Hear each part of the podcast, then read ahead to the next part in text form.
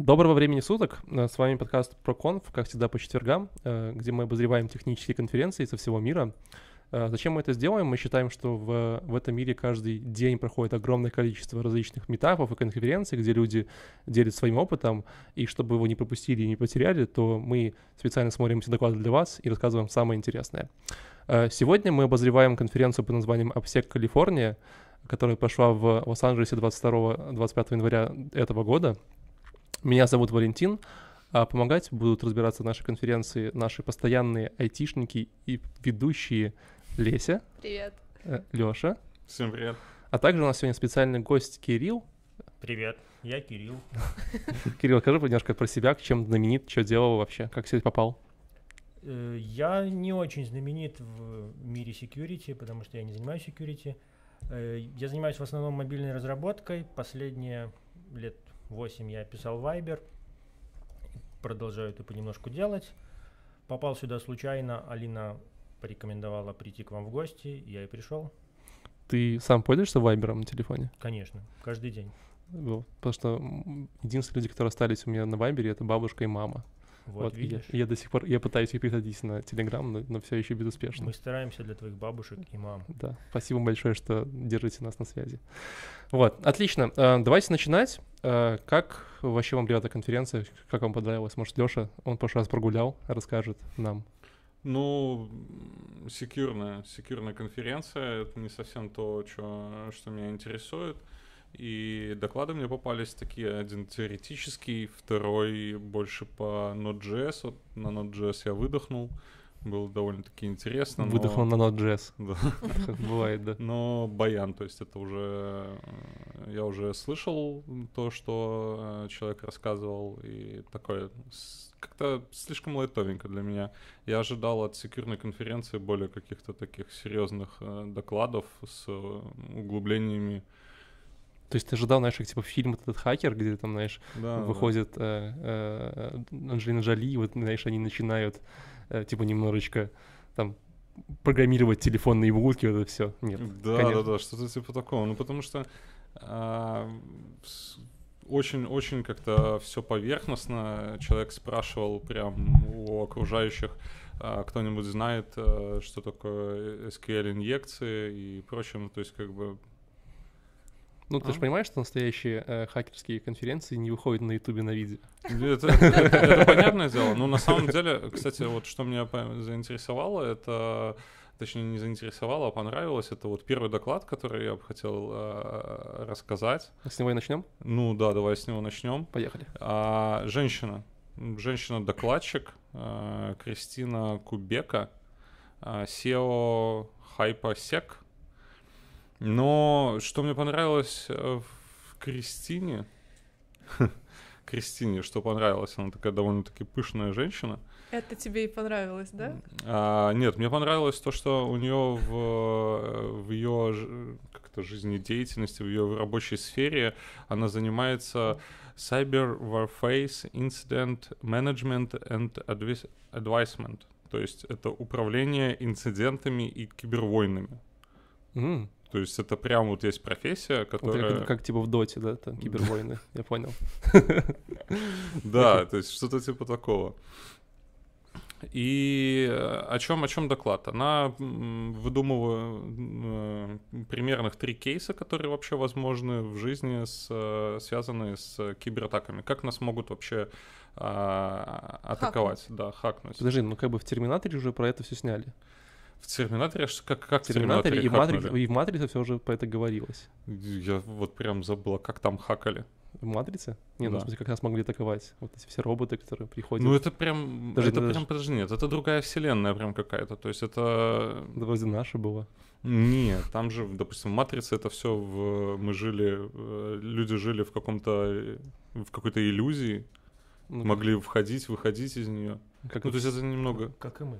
Как и мы. Как и мы. Или как половина, как почти весь Китай.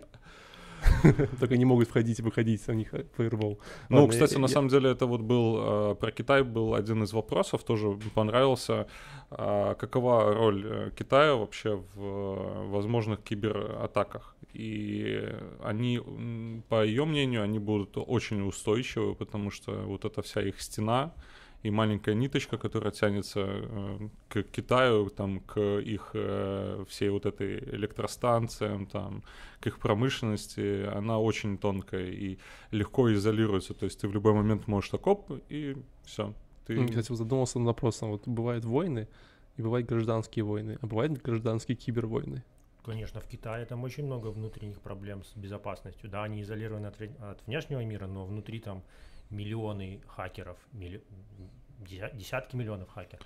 У, у нее в основном речь э, шла и обсуждалась это какая-то интернациональная кибервойна, да.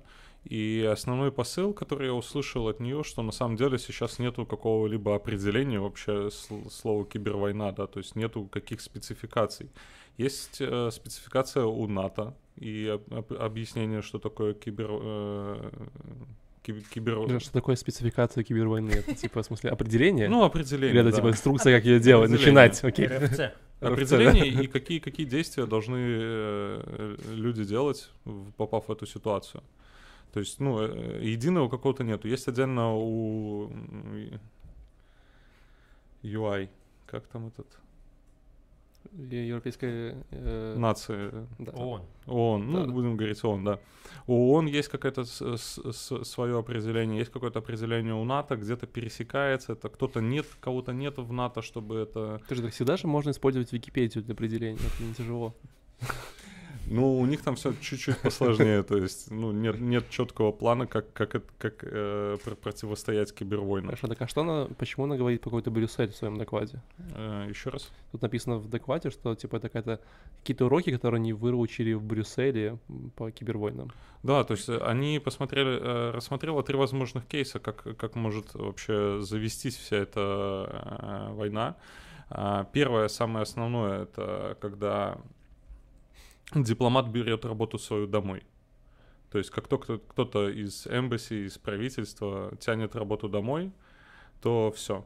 Там были случаи, когда прям там дети угоняли данные или просто злоумышленники э, входили в Дети? домашние сети и угоняли это. Ну, у тебя, ты приходишь домой, у тебя сын, да, сын не совсем понимает, что на, на папином ноутбуке там прям кода доступа к какой-нибудь электростанции или еще что-нибудь такое, ну, образно говоря.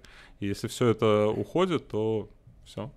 Ну, я думаю, если человек приносит домой такую информацию, она все равно засекьюрена паролями и так далее. И ноутбук он не будет оставлять на видном Мне месте. Она хотело- мне бы хотелось так верить, но зная, как сделана вся наша индустрия, у меня есть большие подозрения, вот, что, э, знаешь, так и работает в жизни. Возможно. Ну, а- она лично говорила пример, что просто делается образ. Она говорит, даже вот этот вот мой компьютер, когда я его сейчас подключу к публичной сети, буквально несколько там минут, 10 минут делается образ моего компьютера, и все, дальше это уже можно ковырять дома сидеть.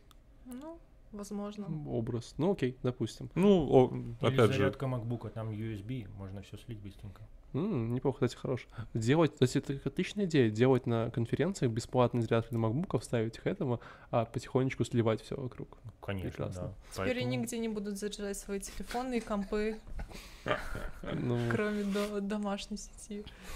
Ну, Хотя... Вот. Слушай, а а, тогда- но, но- тогда но, честно просто- говоря, я все-таки не понял, э, возвращаясь к теме доклада, почему как бы кибервойны, потому что для меня кибервойна это все-таки чуть больше, чем потеря кода доступа от электростанции, это все-таки для меня типа ну, с этого может знаешь, начаться. довольно государственные такие вещи. То есть она, она приводит это все подвела к, к третьему кейсу, когда постепенно начинает э, за- п- постепенно происходит захват э, инфраструктуры. То есть у тебя вначале э, пропадает там доступ, э, досят какие-нибудь банки, пропадает доступ к банкам. Потом э, люди плюс добавляют к этому какой-нибудь хабра-эффект. И дальше, то есть у тебя уже нет доступа к банкам, потом у тебя проваливается доступ к транспорту.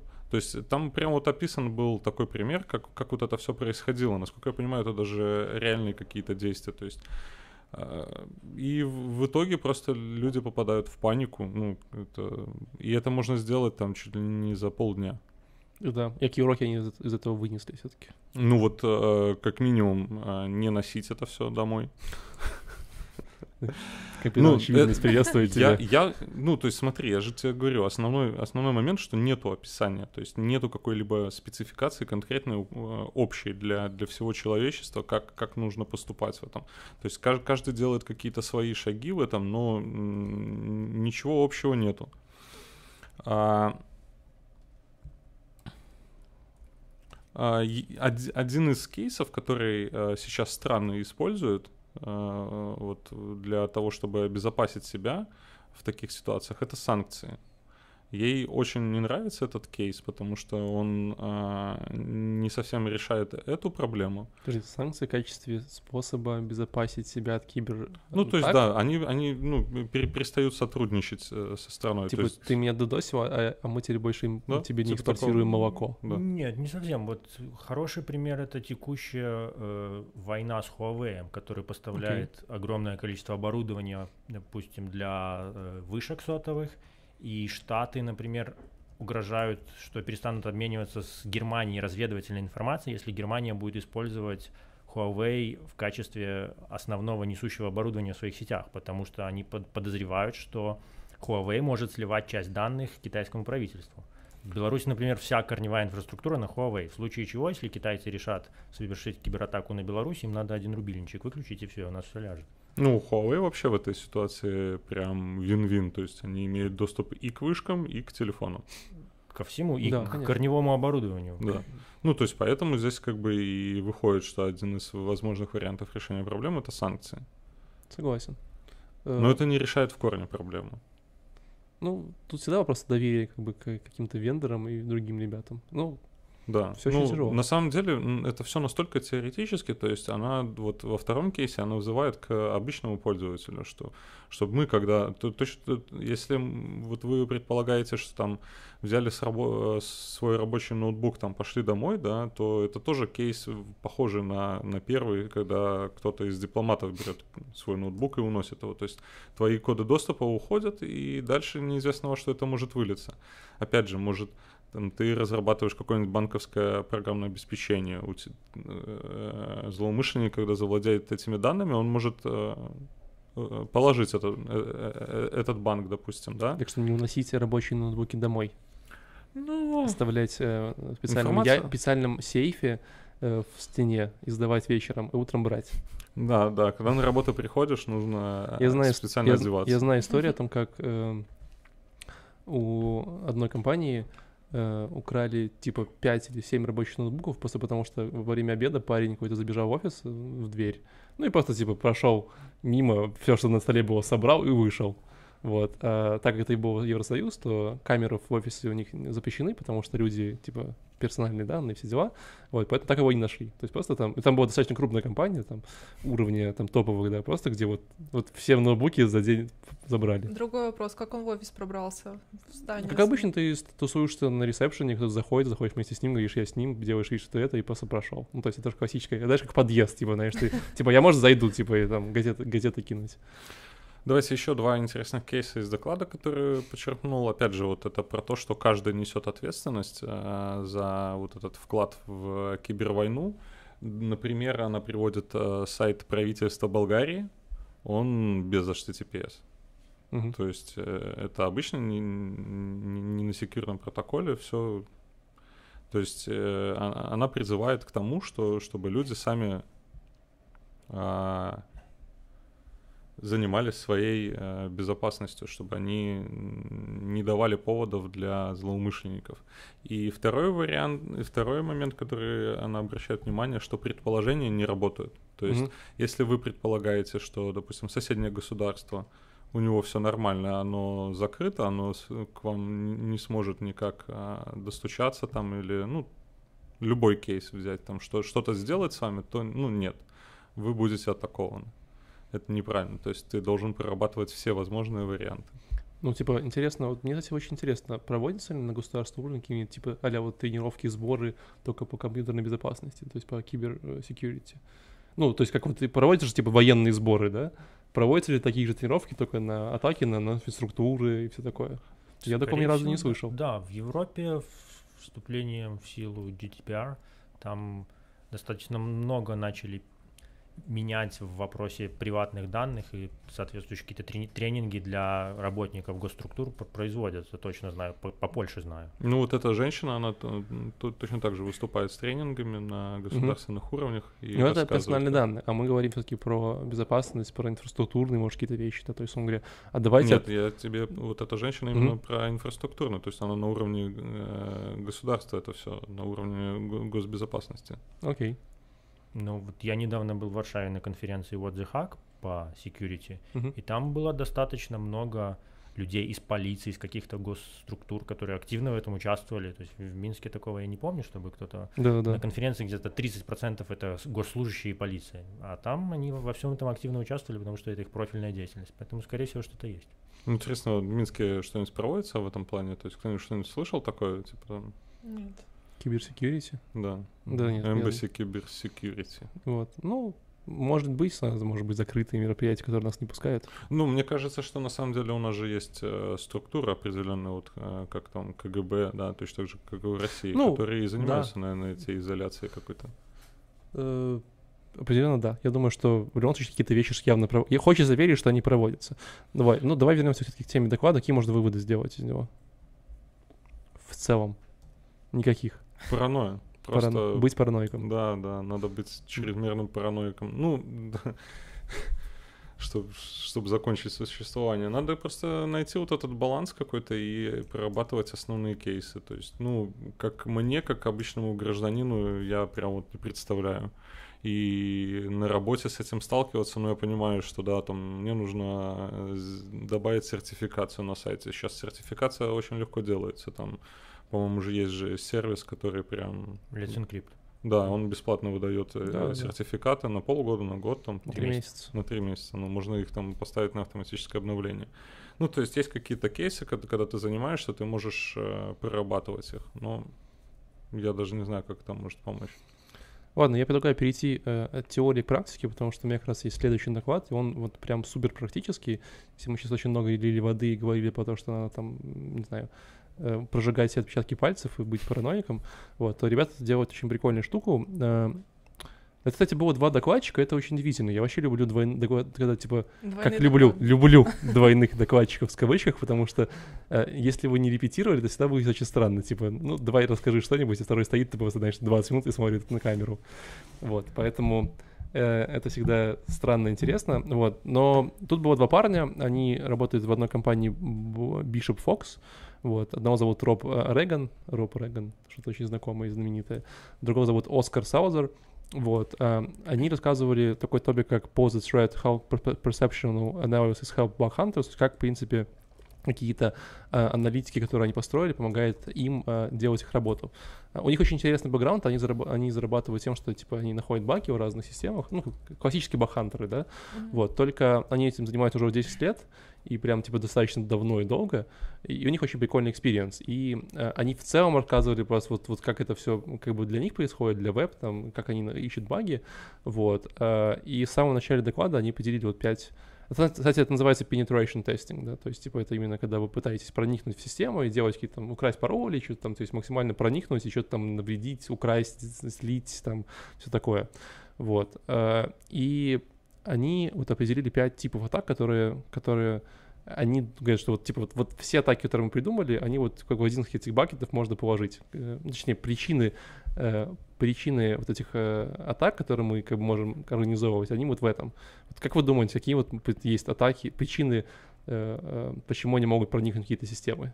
Вот все из них на самом деле сильно очевидные, прям очень очевидные. Вот назовите мне хотя бы две. Я, к сожалению, прочитал. Ты прочитал? Ну ладно. Кирилл. Почему можно проникнуть человеку, другим людям в, сис- ну, там, в систему и как-то вот найти что-нибудь там? Человеческий фактор. Человеческий фактор. На самом деле есть такой э, типа так, называется слабые пароли.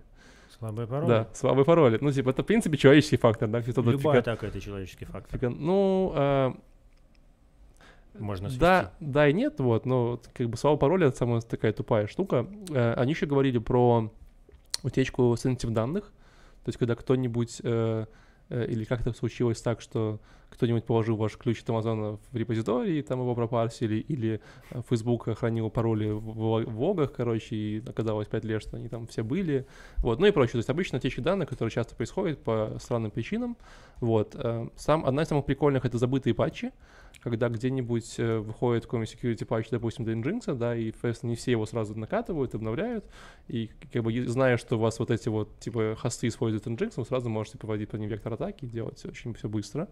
Вот. Э, когда само, когда само приложение не очень, в смысле, что когда разработчики приложения типа достаточно фигово о нем заботятся, и там любые стандартные вещи типа SQL-инъекции, там XML, э, там трансфер и прочее, вот, ну такие достаточно банальные штуки. И последнее — это мисконфигурация, это когда вы э, свой голый редис снаружи выставили задом, типа, и он торчит интернет, и все в него ходят и радуются, или там MongoDB. То есть когда у вас мисконфигурация на сетевом уровне. Вот. Э, и чтобы понять, как это все работает, они говорили, что э, они начинали с того, что парень рассказывал прикольную э, штуку, что они сканят пути, да, то есть у них есть какие-то хосты в интернете, они как-то их там находят, допустим, это, ну, допустим, это все government сайты USA, они взяли список GitHub, взяли все списки, все, весь список всех government сайтов и начали их сканировать. У них есть пути, типа, знаешь, там, slash WordPress admin, slash, там, типа, логин. И у них есть таких вот путей 90 тысяч штук. Вот. И они просто ходят на каждый сайт и типа и сканируют э, типа связанные пути. В надежде на то, что э, в каком-то пути они что-то найдут. Например, банальный путь .git, да. .git можно найти репозиторий. А ну, они скриптом это все Да, да, это автоматические mm-hmm. которые, типа, у них ходят и, типа, максимально сканируют их сайты. Вот, они пытаются там точка, точка там какой-нибудь, типа, э, там, точка, там, много-много точек там назад, это все по, по SPD, да, что-нибудь, чтобы найти пароль, ну и такое. То есть надежда, что ты сделал ошибку и что-то такое. Вот. А, и тут есть большая такая проблемка. Вот. А, как вы думаете, что происходит, когда ты вот начинаешь ходить по всем сайтам, и если они правильно сделаны, вот сканировать их так суперактивно? Если они правильно сделаны, то тебя должны забанить. Конечно, тебя троллят, да? То есть да, ты такой, да. типа, что-то ты как-то ходишь часто, даже если ты пытаешься делать разных айпишников, тебя троллят. И он рассказывал прикольную историю, что еще до того, как, он работал первый год в какой-то компании, тоже security, и он по незнанию Э, начал так своего локального компьютера сканировать э, какой-то сайт. А, у нас, кстати, сайт ups.com, то есть доставка. Вот. И их запланировали, настолько заблокировали, что они типа два года, короче, могли дойти в компанию на ups.com.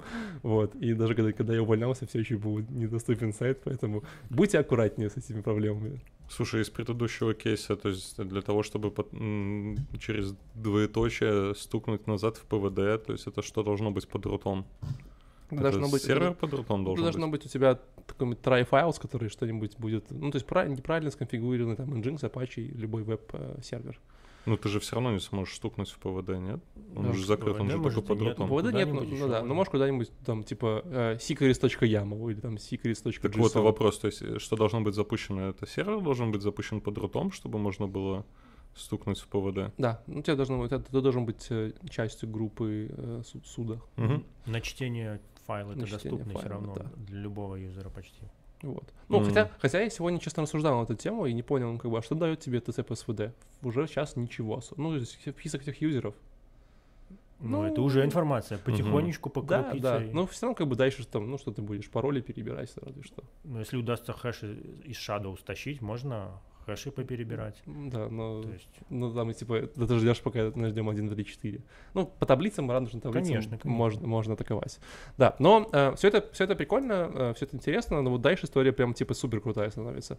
Что они сделали? Они говорят, вот у нас есть там все эти сканированные пути, да, и потом мы находим какие-то там нужные нам урлы, и дальше что они делали? Они говорят, мы раньше брали и смотрели там, типа, что мы вот тут вот что-то ответил, что-то ответил, да, мы брали и перебирали их руками.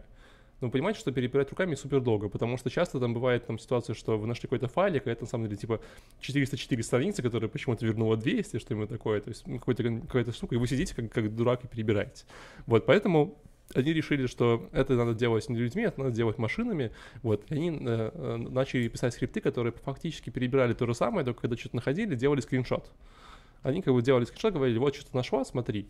А, но как бы скриншоты хорошо, только надо типа, понимать, что это происходит дальше. И они эти скриншоты начали анализировать э, несколькими способами. Во-первых, э, первый способ, они кидали это в Google, ну, Google, там, какие-нибудь машин learning штуки или амазоновские эти recognition, да, вот, и с помощью UI находили там максимально, то есть получали JSON текста, где говорил там, типа, там тут написано там собака, там что-нибудь еще, там какой-нибудь там цвет зеленый, вот, и такие типа, опа, тут есть текст 404, значит, это страница 404, значит, нам, скорее всего, неинтересно. Ну, и такие вот, то есть они как бы делали такие фильтры, которые ставили, чтобы находить, или там, бац, это типа скриншот с текстом JSON. Такие, о, нормально, значит, что-то, наверное, интересно, надо пойти посмотреть. А вторая, самая, самая такая супер прикольная штука, э, они в какой-то момент времени набрали большую базу всяких э, прикольных штук, штук, это, типа, знаешь, там, а админки роутеров, плагин формы роутеров, там, какие-нибудь, типа, знаешь, там, э, торчащие наружу джиры, может, что-нибудь такое, случайно. Вещи, которые быть внутренние, э, они торчат. И они запускали скрипты, которые находили visual similarity, то есть они, типа, каждую картинку находили визуально, что она похожа, и говорила, о, а это, по-моему, ЦИСКО логин форма, типа, иди сходи проверь. И они группировали по этим, по этим метрикам, и вот после таких сканирований они получали реально они показывали прямо на презентации, что вот, вот сайты government штуки, да, а вот, типа, Cisco логин формы, типа, 87 штук, что-то такое, потом там, а вот, короче, тут, типа, микротик роутеры, короче, что-то другие штуки, а вот тут, типа, торчит Salesforce, короче, что-то такое, и все такие. Это как серчить надо, чтобы вот просто так на, на, на, набрести на открытую жиру там или на какой-нибудь открытый роутер? Ну, становится очень просто, это же перебор. Ну, так да? а сколько, это же, это же какие, какое время должно понадобиться? Ну, во-первых, э, время, у них много времени, они все-таки security инженеры, во-вторых, не забывай, что это все делается через кучу прокси, ну, то есть у них все время есть машины, которые ротируются и посылают запросы, вот, и по факту, да, они просто перебирают домен, у них есть э, словари, словари типа, знаешь, там, security.домен, там, типа, там, ключи.домен, э, логин.домен, и вот они перебирают все эти домены, сабдомены, там, четвертого, третьего уровня, и потом что-то находят, начинают смотреть, что там происходит. Наконец-таки я нашел кейс, который на Цезаре, на, на курсе Java по алгоритмизации, они рассказывали, как перебирать вот эти все домены. Наконец-таки я нашел кейс, для чего это ну, вот, можно использовать. Э, из банального, что он рассказывал, они перебирали какой-то момент времени э, все сабдомены на амазонском Elastic Beanstalk. То есть Elastic Beanstalk... На S3 еще хорошо, можно да, бакеты да, можно бакеты на S3 перебирать, что угодно mm-hmm. можно перебирать свободное. Вот, там на Heroku можешь перебирать там, приложение. Вот, и как только ты что-то находишь, ты сразу можешь запускать сканер, который сканирует файлики, и ты понимаешь, что тут будет просто объем. Когда ты делаешь это в сотнях тысяч штук, рано или поздно что-то ты найдешь, да, и, а там уже может там внутри ключ амазонский лежать, и там дальше, дальше, дальше. Еще из самого прикольного, что они делают, э, они периодически берут э, закрытые базы, ну, то есть когда к ним приходит компания, говорит, ребята, вот, типа, э, давайте вы нам что-нибудь поищите, они берут базу этих багхантеров, то есть то, что уже баги, которые они находили у, другой, у этой компании, и пытаются эти вот баги, которые находили, сканировать на других компаниях. То есть они пишут какие-то алгоритмы, говорят, типа, вот тут была такая проблема, они такие, так, это проблема для PHP там 5-7 там до какого-то сервака, пойдем, у них уже есть база, где там то, что используется, и поехали. Вот. Э, ну, это прям интересно. Вот. Э, что думаете насчет? Вам не страшно после этого жить и выкладывать приложение в интернет? Слава роботам. Слава роботам. Я прям не представляю, я когда-то открывал э, роутер свой наружу и вообще оставлял его даже не задумываясь, как бы, ну... И... Главное, что это была не веб-камера, ты же понимаешь. Ну это да. Ну, все равно сеть, сеть открытая. Ну, я прям вот не представляю, то есть это кто-то переби- сидит, перебирает айпишники и такой, оп, напал на мой роутер, открыл его, там ничего. Не, ну почему ничего? Ну, открытый роутер. Ну, давай начнем с того, что как минимум, э, собрав базу открытых роутеров в размере там 1200 штук, да, ты спокойно можешь устроить DDoS-атаку. Потому что в роутере есть, типа, как минимум, э, даже окошечко с командой ping, вот, который ты начинаешь там или пинг, или какой-нибудь там пакет послать, и все. Это уже, уже там интересная штука, да. Поэтому тут, э, тут есть нюансы. Вот. Но мне очень понравилось, как, как ребята именно вот автоматизировали процесс поиска себе работы факт, они ищут себе работу. То есть они таким образом такие нашли какие-то уязвимости, а дальше они садятся и руками там смотрят алгоритмы, смотрят какие-то подходы, там какие-то векторы атак находят, и дальше приходят и говорят, ребята, вот у вас проблемы, давайте мы вам поможем, или, или будет вам плохо. Может, когда, когда к этому начнут подключать интеллект вообще? Э, они обещали э, свой проект выпустить в каком-то виде, не open source, но в виде какого-то закрытого сервиса. Вот. Я не уверен, успеют ли они это сделать да, в этом году, но я думаю, что дальше работа для машин learning тоже довольно интересная. И можно придумать какие-то статистические вещи, типа, а тут у нас такой Cisco логин, значит, можно перебирать там стандартные пароли или что-нибудь такое. Ну, я правильно же понимаю, вот пока мы тут сидим, как бы обсуждаем секьюрные доклады, есть отдельно форумы, где чувачки ровно противоположным занимаются, да? Придумывают, как машин learning использовать в том же поиске, только в своих целях. Это же абсолютно то же самое. То, что они сделали, э, тут только выбор того, кто это делает, как этим потом пользоваться. Мгм. Ну да. Да, ну то есть они же, в принципе, ничего не делают противозаконного, они скорее, знаешь, находят, они как бы, они же говорят, что типа они типа bubble up problems, то есть они типа поднимают проблемы с, э, сверху вниз, снизу вверх.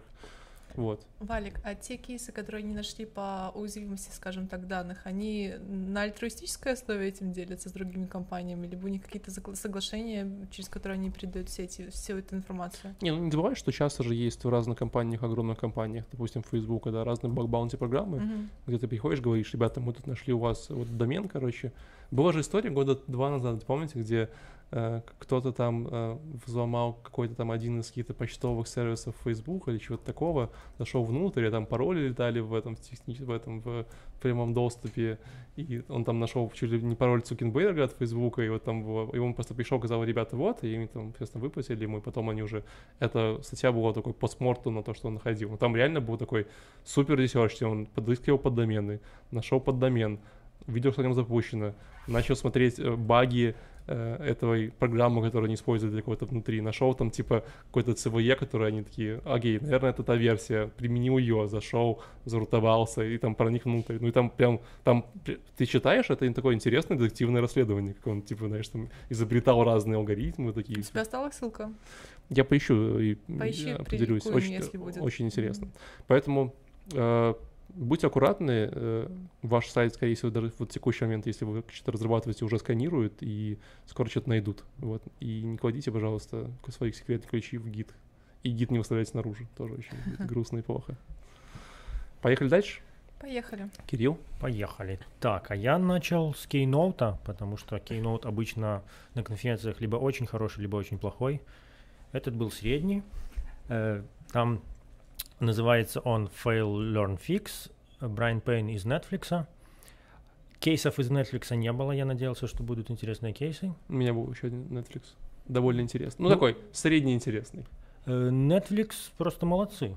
Ну да. В двух словах можно что такое Keynote? Что-то... Главный Keynote? доклад. Главный доклад, а, А. который обычно открывает конференцию, он для того, чтобы привлечь всю аудиторию, чтобы все пришли, проснулись, собрались, послушали. Знаешь, что мне все время э, нравилось, что обычно вот на рок, э, этих, как его, э, не конференциях, а как оно- концертах, не концертах, а больше э, фестивалях, фестивалях. да, обычно, типа, пос- самая лучшая группа последняя, чтобы, Да. типа, все к концу пришли, там до этого уже все поднапились и так далее. А на конференциях наоборот. Ну, бывают, кейноуты ставят в конец, чтобы досидели до конца конференции. да, да, да. Но, ча- ну, чаще всего нет, скорее. Чаще всего, конечно, в всего начале, чтобы вначале. пришли, проснулись. И, ну, Да. и кейноут это то, что обычно продает конференцию. Вот у нас выступает там такой, там, там Цукерберг у нас выступает кейноутом, и все приходят на конференцию, Цукерберг рассказывает какую-нибудь ерунду, и дальше все слушают уже а, обычные доклады. Где-то такое было, по-моему. Везде, постоянно. Везде. Это Ну. стандартная Да, то есть схема. да, абсолютно стандарт- Не, именно про ту схему, что рассказывает ерунду и... Да, это стандартная схема. Вот, но тут было, в принципе, нормально. Он рассказал про стандартный подход ко всему, как человечество что делает. Сначала, да, fail, потом learn, потом fix. Э, В качестве примера это электричество. Сначала все постоянно убивались током, потом поняли, что как, как этого можно избежать, там, что провода надо раскрашивать разными цветами. Подожди, ну Тесла уже не убивался толком, он же ходил сквозь него. Да, но после него, вот о, он еще не убивался, но после него все резко начали. Там в докладе, кстати, был график количества смертей от электричества на, на каких-то... тысячу людей. Да, тысячи людей, но он постепенно и- идет на спад, то есть люди уже начинают уметь пользоваться электричеством. Еще был хороший пример про рентген-аппарат, который... Подожди, а он, а он типа до нашего года идет, да? Э, ну вот он не сначала, он видно, что к нашим, к- да, к, к современности постепенно все меньше и меньше людей убивается электричеством. Я А просто е- не знаю, Можно, как, можно как- как это глупо- вот идеи. А есть, интересно, график от Wi-Fi, что-нибудь такое, типа, знаешь, вот это вот после посмотреть, вот, знаешь, на тысячу людей, там, Пока еще нет. как но можно убиться Wi-Fi, интересно. Wi-Fi вряд ли. Н- Ну да, то есть э, классический пример security инцидента — это автоматически компьютеризированный рентген-аппарат, который убивал людей из-за маленькой ошибочки в коде. Э, Ну, то есть он смертельную дозу радиации. Это известный кейс. Там Да, это было известный кейс, Порядка есть- 10 или там 15 смертей. Да. пока определили это. Вот, ну то есть это пример того, как, не как fail. Не слышал. Соответственно, Потому что потом, это security, ну да, это относится к security Или- инцидентам. Q&A QA? Ну, quality assurance нужно было нормально провести. Да, quality Хотя, assurance хотя вообще, наверное, очень трудно тестировать рентгеновский аппарат. Вот, сначала, не знали, как тестировать. Это, то есть, собственно, fail. Fail, который повлек за собой мыши. Ну, там другие, другие порядки. И, да, соответственно, там была Ну, какая-то... там меньше радиация для мышей, то есть они же как-то... Ну, Да, не- возможно, не- этот, этот баг проявляется только там при Радиация. определенном уровне ради... э, ну, необходимой радиации. Соответственно, после этого появились, после вот этого инцидента, появились, э, начали изучать, как можно этого избежать, и появились какие-то рекомендации и нормы по тому, как такое должно тестироваться, какие требования должны предъявляться, там какой-нибудь независимый контур, отключающий, если аппарат включает слишком высокую дозу радиации, вот все это на- начинает проявляться. Ну, это вот можно подводя к первому уже докладу, что должна быть какая-то спецификация, должен быть какой-то прям а- а- а- описаны кейсы, что нужно делать. Да, Ну, но чтобы такую спецификацию получить, нам надо сначала что-то зафакапить. Иначе мы не придем к необходимости этого, этой спецификации. У меня просто в голове, знаешь, вот я только что узнал, что для того, чтобы тестировать рентгенаппарат, нужно было убить 15 человек, чтобы понять, да?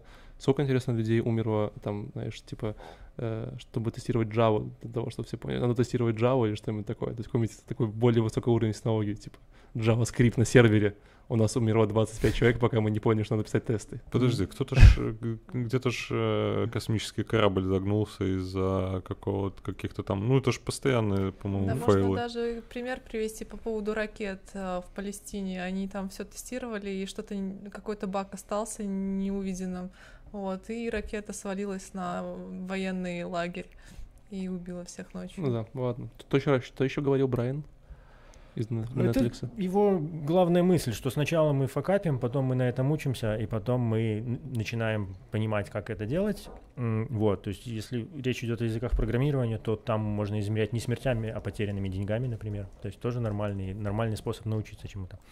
Вот, и один из его поинтов — это как нам лучше учиться. То есть э, фейлим мы сейчас на А с плюсом, то есть по, по американской шкале оценок, это значит, мы замечательно умеем фейлить.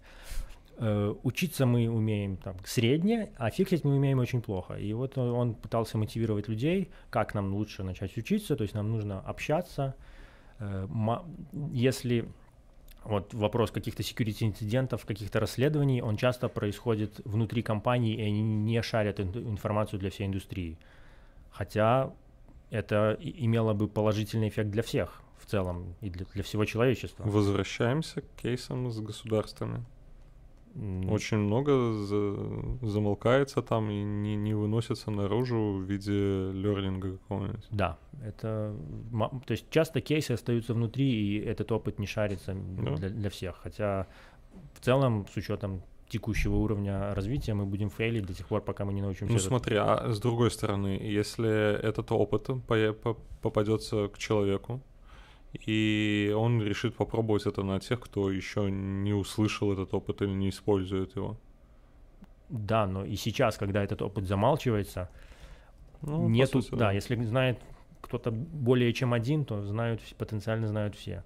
Все, кому интересно, они Ну, мне кажется, тогда этому просто доступ. будет вход в порог входа в атаку намного ниже. То есть, когда каждый школьник уже такой, о, SQL инъекция, а давай. Так и сейчас порог входа в атаку Есть Ну, куча да. автоматизированных утилей, то есть это невысокий порог входа. Но опасность, которую предоста- представляют собой школьники, она не такая большая, как какие-то серьезные ребята, Ты которые просто знают, недооцениваешь школьников. Особенно на форумах. Возможно, да, я недооцениваю школьников, но в целом надо какие... Коммуникация позволит получить больше полезных практик для всей индустрии в целом и как-то и просто перейти от этой проблемы, которая сейчас очень актуальна, то есть security сейчас очень актуальна, потому что никто не знает, что с этим делать, к каким-то другим проблемам, которых мы пока еще не знаем. Слушай, ну при этом, э, там, смотрите, эволюционно, да, все-таки фейлить это прям у нас в крови. Да, Да, это то есть нормально. прям, типа, Фейлить мы это умеем нормально. лучше всего. И, и я не уверен, что это когда-нибудь пропадет вообще. То есть, мне кажется, это именно вот так мы всегда будем делать. Конечно, но поинт того, что надо уже пора переставать фейлить насчет security и начать фейлить насчет чего-нибудь другого. Там, не знаю, Типа- искусственный интеллект, восстание машин, Может, давайте пока в security подождем, хотя бы там, там вроде неплохо. Это. Если мой пароль от Facebook утечет, я не против, я он одноразовый. Ну, а еще один кейс, не кейс даже, а если посмотреть на эту э, сторону с э, как же это, с обратной стороны, да, то есть это вот мы, то, то, что мы сейчас видим, мы вот это и обсуждаем, да, а что в Даркнете происходит? В Даркнете же сто процентов есть где-то вот прям собранные материалы по, по тому, как атаковать правильно. Конечно, конечно, продаются за нормальные деньги, то есть люди на этом зарабатывают. Но, опять-таки, вот кто-то успешно атаковал какую-то компанию, они извлекли из этого урок и оставили его себе. И такой же подход теперь начинают при, продают и начинают применять против других компаний. А если бы они как-то донесли до остальных это, эту информацию, успешно прокоммуницировали с остальными, тогда, возможно, это быстрее бы было пофикшено везде. Те, кто не пофиксил это, потому что им лень, они забыли, у них нет для у них другие приоритеты, это их проблема. Но суть в том, что надо эту информацию как-то э, разглашать в, каком, каким, в каком-то разумном виде. Ну, на, я все как-то в рамках государства это все меряю. Мне кажется, это прям как э, новая какая-то объединяющая политика, когда это все будет шариться между, между странами, между компаниями. А То есть это следующий шаг это в, происходит. в развитии. То есть внутри Европейского Союза эта Но информация по- пока шарится. мы еще дел- делим вот этот Европейский Союз, НАТО, э, Китай, то есть пока еще есть как вот это вот разделение. То есть, насколько я понимаю, нет прям вот такой четкой коммуникации между э, отдельными структурами. Возможно, нет, но государство отдельно, а компании отдельно. Компании могут коммуницировать это независимо от своей госпринадлежности в целом. Ну и тогда То а, мы, отсюда... Мы, мы ожидаем какой-нибудь Open Security Foundation, который все-таки был. Есть много такого. Да, вообще есть, да. Да, то есть... Так вот, и отсюда вопрос, э, есть ли такое в Минске, есть ли такое в Беларуси? Какая разница, если это в мире, более интересный вопрос. Как это работает? Ну, собственно говоря, сама эта конференция организована да, такой это, же компанией. Это пример, да, да, да, да, да. это пример того, как это работает. Вот, насчет э, фикс, то, что мы умеем хуже всего в security, это не, не, не, не проблема нас, что мы глупые, мы просто еще не дошли до какой-то... Это просто новая отрасль, которая еще недостаточно изучена, хотя казалось бы. Вот. И вот он привел интересный пример из Netflix. У них там security включается одним, одной строчкой в конфиге. Соответственно, есть команда, которая заботится о том, чтобы эта строчка в конфиге включала security для, условно, всех продуктов, и каким-то командам, которые занимаются там своими внутренними делами, они могут не быть экспертами в security, но они знают, что если мы эту команду включаем, все, у нас все должно быть секьюрно. Конечно, он не очень раскрыл детали, что там происходит, как следствие этой строчки в конфиге, но это вот пример Netflix. И Netflix, как мне ну, кажется... Ну, достаточно... логично, что приходит. Все порты закрываются от внешнего воздействия, никакой трафик не идет наружу. Да, но вряд ли тогда ты сможешь посмотреть отличное шоу из Netflix. Но это все секьюрно. Их цель в другом. Есть небольшой трейдов тут, да? Да, есть трейдов, вот, и как они это делают. То есть, конечно, правильно он все говорит, но к чему это приведет, не знаю. Но такие конференции они для этого и созываются, чтобы люди пообщались насчет своих практик. Окей. Слушай, ну, э, наверное, у нас еще будет один доклад по Netflix, где мы поговорим. Э, тут, наверное, все-таки было больше такой теории, да, а вот э, один из моих докладчиков, который выступал, он будет рассказывать про практику, как они именно пытаются защищать Netflix от внешних уязвимостей. Вот, довольно интересно. Но давайте пока перейдем к Лесе. Да, перейдем ко мне. Мой док... мне в этом в этот раз повезло с докладами, они были жутко странными, но я с вами поделюсь этой информацией. В общем, а, первый доклад, который я прослушала, а, спикер Адам а, Шастак, это такой еврейчик с, с розовыми волосами, шикарные волосы, конечно, у него. Ну ладно, не про это сейчас. В общем, человек рассказал про то, что как работать э, в, компа- э, в команде security инженеров и использовать софт-скиллы. Это, в принципе, про все, что он рассказал. То есть э, показал он две картинки. На первой картинке ребята сидят как мы, якобы работают. На второй картинке люди сидят друг напротив друга. И он задает вопрос, а как вы э, на работе ходите, ну как, как вы, в, каком, в какой последовательности вы работаете?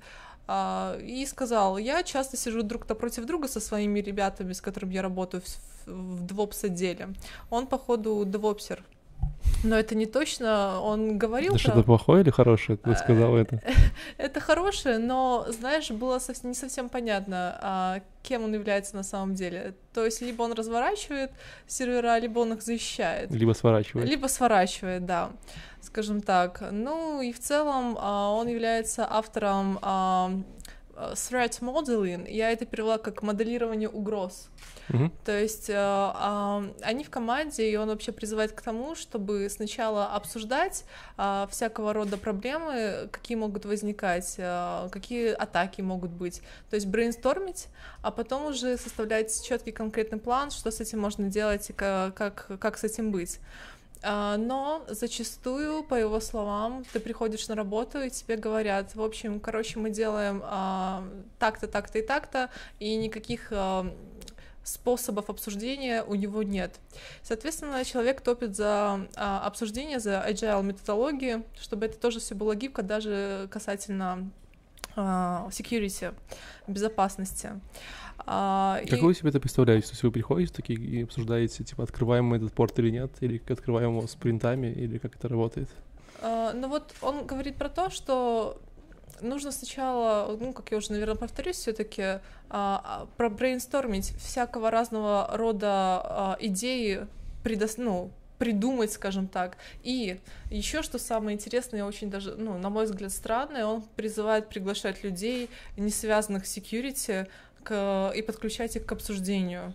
Довольно странный, ну, такой подход, но, возможно, он имеет место быть, потому что вот, Валя, как ты считаешь, люди, не связанные с security, могут сказать какую-то годную информацию по поводу того, как защищать там а, всю систему? Я сейчас просто думаю про мою бабушку, я думаю, что нет. Ну, э, в, в- в рамках компании, конечно же. Но я думаю, это в целом зависит очень сильно от конкретного человека и его кругозора. Если он в целом интересуется там разными технологиями и прочее, то он что-то может говорить на Мгм. эту тему. Но по факту э, нет. Э, Зачем? Во-первых, он не обладает тем набором навыков и знаний, которые помогут, например, Но, с другой стороны, извиняюсь, перебью, э, с другой стороны, возможно, это скорее не эффект, э, типа, дать нам новых идей, а образовательный эффект. В смысле, приглашать людей, чтобы они слушали митинги и понимали, какие угрозы они столкнутся в жизни. Это может быть интересно, то есть как бы случайно. Возможно, вот. Но меня смутил тот факт, что человек, ну, такой технарь, ну, как бы, как он себя представляет. И доклад его был не совсем технический, а, так как не было никаких предоставлено определенных кейсов по поводу того, как можно там защищать свои системы. Это первое. Во-вторых, он, в принципе, говорил про софт-скиллы и а, дал понять, что контексте security нет четкого определения софт-скиллам. То есть э, он э, выступает за то, чтобы люди друг друга слушали, друг другу давали какие-то советы и не, спешили судить друг друга раньше времени. Вот. Я никак не могу понять, какое это отношение имеет к security, но, тем не менее, вот такой вот странноватый доклад, э, и у меня очень смешанное впечатление по этому поводу. Вот. В принципе, это все, что я из него вынесла. То есть, э, в принципе, доклад о том, что нужно постоянно общаться. Вот как, каково ваше мнение, Какие-то Лёша? Все, все, такое все мне доклады кажется, софт У меня все технические были. Я, я, Ты я- просто сам себе их забрал, такой, а, надо. я- не, ну я выбирал случайным образом, и, как обычно, я не знаю, Не, мне... ну хорошо получается. У меня там тоже про но- ноду будет. э, Ну ладно. Ну, возможно, так бывает. Э, Но как бы security это такая же отрасль, как и другие, как и, как и любая другая, в том и какие-то общие принципы там тоже применимы. Да, там тоже надо общаться людям. И, возможно, в, в security не все про это знают. То есть не надо предполагать, что в security все такие умные, все с прокачанными софт-скилла- со- софт-скиллами. Есть доклады, которые можно рассказать на любой конференции, и они, в принципе, будут в тему. Это нормально. Да, ну хорошо, но есть же какой-то определенный набор практик э, защиты данных, а, такой внегласный, и что там можно обсуждать, какую мы практику сейчас применим, или как это выглядит? Ну, во-первых, этот набор практик надо как-то получить, его надо выкоммуницировать из людей. И Мгм. даже вот насчет вопроса о привлечении не, техниче- не security специалистов в обсуждении security, это тоже, в принципе, может быть интересной практикой, потому что security специалисты могут быть в своем security пузыре. И они просто могут, у них глаза могут замылиться. И свежие люди со свежими идеями это очень хороший способ. Но это опять-таки относится не только к security, это относится к любой отрасли. И иногда интересно послушать мнение человека, который не очень знаком с этой отраслью, потому что у него глаза не замылены. Да, сейчас, ну, когда тебе нужно просто, знаешь, новых идей, приходит человек, задает тебе кучу вопросов, такой, типа, «М, да, я об этом не думал с такой точки зрения. То есть это прям хорошая тоже идея. Ну, вы знаете, я сама столкнулась с DOS-атаками, скажем так, да, то есть мне нужно было с этим что-то делать. То есть я не со стороны security, да, а со стороны там того, куда там клиентов дальше перекинуть. Вот, это тоже был очень интересный опыт, но, конечно, было немножко страшно. Вот, во-первых, это прото, во-вторых, ну, сам- сама такое, сама ситуация была не очень приятная. А, Но, возможно, вот люди, которые работают с клиентами, саппорт э, инженерный такой, имеет место там находиться и обсуждать эти вещи. Ну, не знаю, в общем, у меня очень смешанное ощущение по этому докладу. Вот, он всего говорил 20 минут и постоянно топил за софт-скиллы. Кстати, да, мы дотронули тему DDoS атак, это довольно интересная штука. У кого еще в жизни были? Потому что у меня были, был пример очень сильной DDoS атаки на 8 гигабит. Я вынес только один э, вывод из нее. Отдай это другим, они сами справятся, потому что как бы что бы ты ни делал на своей стороне с 8 гигабитной атакой, э, там уже вопрос э, алгоритма хардвера, там вопрос, там ты не можешь в своем приложении это сделать. Может, Кирилл что скажет? Э, Ну, DOS-атаки — это не очень распространенная штука в мобильных приложениях. Ну почему? Э, Ну, как бы да, на самом мобильном приложении нет. Вот, но может ты был рядом, когда там на сервера. Сервера был рядом, видел, видел ужас в глазах людей, которые это чинили, и Да, это Так а, сопереживал им. мобильные приложения, это же все равно где-то какой-нибудь сервер есть. Да, Да, но я больше с, кле- с client-side'ом, чем с server-side'ом. Ну, ты же тоже, наверное, должен как-то обезопасить э, свой, своего клиента от того, что он не увидит данные, там, вдруг получит 500 Не, ну это, Потому что это, это уже, это уже никак, это никак вопрос не DDoS. UX, да, это 500 можно получить по миллиону причин, не только из-за DoS-атаки, можно... Ну, То есть это не, не выносится в какую-то отдельную да. категорию. Ладно, э, потрогали DDoS, поехали. У меня есть доклад от Netflix, который я немножко уже рассказывал. Э, реально очень интересно. Уилл э, Бэнкстон, э, он занимает э, позицию senior security инженера в Netflix. Вот. И они рассказывали историю о том, что в какое-то время они поняли, что Netflix очень большой, они живут на Амазоне, они же переехали года, наверное, два назад на Амазон. Вот. Вали? Два или три года назад, я думаю. Мгм. Ну, около того. Переехали на Амазон, и они подумали, что м, надо как-то поднять, э, типа, ну, вы понимаете, у них, типа, огромная инфраструктура, прям огромная. То есть там, типа, не тысячи и даже не десятки тысяч серверов. Скорее всего, там уже сотни, ну, сотня сотням там серверов, там, может, сотни-две. Вот. И как бы вот этим всем зоопарком надо как-то управлять и понимать, что вас, может быть, взломали, да, то есть вполне может случиться, ситуация, когда какой-то там penetration testing, э, кто-то проник на ваш сервак, там украл свежий э, сезон э, Игры Престолов, и всем грустно, вот, поэтому нужно как бы защищаться от этого, вот, но как бы тут, тут, когда у тебя один сервак есть, ты можешь там пойти, не знаю, логи почитать, да, посмотреть на кто там в тех Саш случался, вот, а с сотнями тысяч уже тяжковато получается. И они начали думать о том, как бы нам защититься, как там понимать, что нас вообще взламывали или сканировали и так далее. Вот, и э, то, о чем он именно рассказывал, он говорил о том, что мы вот там, в рамках вот этой части системы занимались тем, чтобы защищать э, наши э, внутренние Amazon ключи от э, утечки. Вот, что это значит? Когда у вас есть машинка в Амазоне, у вас на самой машинке есть специальный ключ амазоновский, который выдается там раз в 6 часов, который позволяет общаться с амазонскими API и типа делать разные запросы, там, там какие-то там S3 может бакеты создавать, ну то есть он за- запрашивает внутреннюю э, систему менеджмента паролей, ну менеджмента э, пермишенов, да, ну и дальше поехали, вот, и эти ключи, конечно, если вы проникли на сервер, можно посчитать из environment переменной и как бы к себе применить, и дальше как бы там с своего компа там как-то какие-то части системы, э, к которым машинка доступалась, трогать э, из Амазона, что, конечно, неприятно, то есть злоумышленник может там, не знаю, биткоине вам поманить чуть-чуть э, отдельно и так далее. Вот, почему-то вспомнил сегодняшнюю историю про Facebook, ну да ладно. Вот. эм, И они такие, «О, класс, но в принципе, как бы, давайте подумаем, как это защищать. И, говорит, у нас была самая первая тупая идея, в Амазоне есть такая штука под названием Cloud, CloudTrail. Э, Это такая штука, которая позволяет вам все API запросы к Амазону складывать в логи, э, заливать на S3 bucket и дальше, типа, э, смотреть, читать их. То есть там большой JSON, типа, всех запросов, откуда они приходили, и в том числе там есть IP-адреса. Они такие, М, классная идея, мы берем все вот, типа, то есть мы берем все запросы, IP-адреса, с другой стороны берем все IP-адреса наших машинок на Амазоне, которые у нас есть, и смотрим, типа, были эти запросы с этих IP-адресов или нет. Если они были, значит, типа, все окей, если запрос не из наших, там, из наших машинок, значит, скорее всего, нас взломали, надо что-то делать, бежать, кричать, там, писать алерт и все такое. Вот. Но возникла смешная и забавная проблема. Как вы думаете, э, э, как бы что, э, как бы что помешало эту вот первую систему сделать? Оказалось, что э, Amazon, э, ну то есть как, как любая там API, да, у них есть какие-то ли, лимиты на количество API запросов. То есть они как бы, конечно, типа говорят, типа, чуваки, больше там тысячи запросов там типа в час, секунду, во сколько угодно нельзя. И э, они настолько большие, то есть э, Netflix настолько большой, что они не могли за час собрать все свои пишники, все своих э, тачек, вот, потому что, типа, ну, то есть их лимитил Amazon этот час, а через час данные становились неактуальны, потому что создавались новые машинки, им нужно было опять обходить всю систему. Вот, и это было очень грустно и больно. То есть они пытались сделать, но как бы им нужно было погинаться, они там по 10 машинок запрашивали, в итоге там сотня тысяч машин, они просто не вкладывать в час, и Amazon говорил, и Amazon отказался, типа, увеличивать лимиты для них, сказали, типа, извините, что странно, я думал, что они увеличат лимиты. Вот, э, и так далее. Поэтому что они начали делать? Они как это классно. Мы придумали новую классную систему. Короче, теперь мы э, берем логи, которые есть у нас, которые нам пишут API запросы, э, и каждый раз, когда мы видим лог, мы пишем э, табличку там, в Амазоне специальном, да, говорим, что окей, мы в этот IP-шник видели, что он ходил с этого, с, с этого IP-шника, с этим ключом вот туда, и записывают табличку.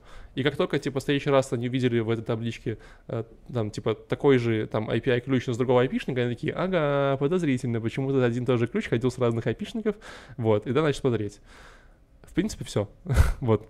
Это как бы, ну, как бы это, там еще есть вторая часть, где, где он рассказывал про то, как они засчитали свой сервер с метаданными, вот, э, тоже довольно интересно, но я, я, честно говоря, не представляю, вот вы могли бы применить э, вот эту всю э, систему для себя хоть как-то в реальной жизни?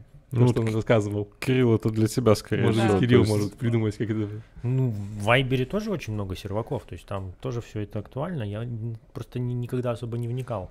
Да-да-да. У нас есть специальный Amazon Guru, и я не прыгал в это. Ну там, да, Amazon это отдельный, отдельный, отдельный навык, это не имеет отношения там, к серверному программе, еще к чему-то. Это просто вот навык обращения с Амазоном, дизайна систем на Амазоне, использования всех их фишечек и экономии денег. Потом еще отдельный навык, как, как, как косты порезать после того, как слишком много машинок заводится, слишком много опишечек дергается. Вот на... возник, возник вопрос секьюрности. Получается, банки же не могут за- заехать на Amazon. У Амазона есть специальные же могут уже? дата-центры, которые изолированы от всего остального и для government, и для банков. Да, у них же, естественно, специальный для, отдельный, только-только вот для таких вот ребят. Uh-huh. Где есть только один капель, есть топор, его можно перерубить, если вам все, все не устраивает. Ну, я шучу, конечно. Это вот. не шутка. Я не уверен, что там топор просто, возможно, что друбильник. Ну, прикинь, рубить, типа, оптику топором, это долго. Да, да. Долговато. Ну, это Но хороший кейс. Это было прикольно послушать, потому что это был Netflix, это было интересно узнать, что у них настолько, они настолько огромные, что у них возникают такие странные специфические проблемы. Вот, при том, что он еще рассказывал интересную особенность, то, что вот этот Cloud Trail, который они используют, он же типа не real-time, он типа в течение там 20-30 минут скидывает им данные в логи. Вот поэтому у них в любом случае даже никогда не может быть real-time аналитик, что-то их там пропарсил. Все равно типа у вас Поэтому, если вы решите умать Netflix, знаете, у вас есть 30 минут, пока не видели ваш айпишник с другой стороны. Вот. В принципе, это достаточно, типа, особенно, знаешь. Опять же, открыли, пошарили своими знаниями и сказали да, всему да, миру, что да. у вас есть 30 минут на Ну, наверное, Netflix на текущий момент самый большой инсталл на Амазоне, я думаю, да? Интересно проверить. Наверное, да. Я думаю, что больше нет. То, что они сказали 30 минут, это не значит, что у них да. на самом деле 30 минут. Ну, я думаю, близко к этому, потому что алгоритм довольно простой, и э, они только завязаны на то, как быстро они увидят данные у себя в логах э, на CallTrail. А это типа 20-30 минут, судя по документации из Amazon. Возможно, может быть меньше. Вот, может быть, там все ускорилось.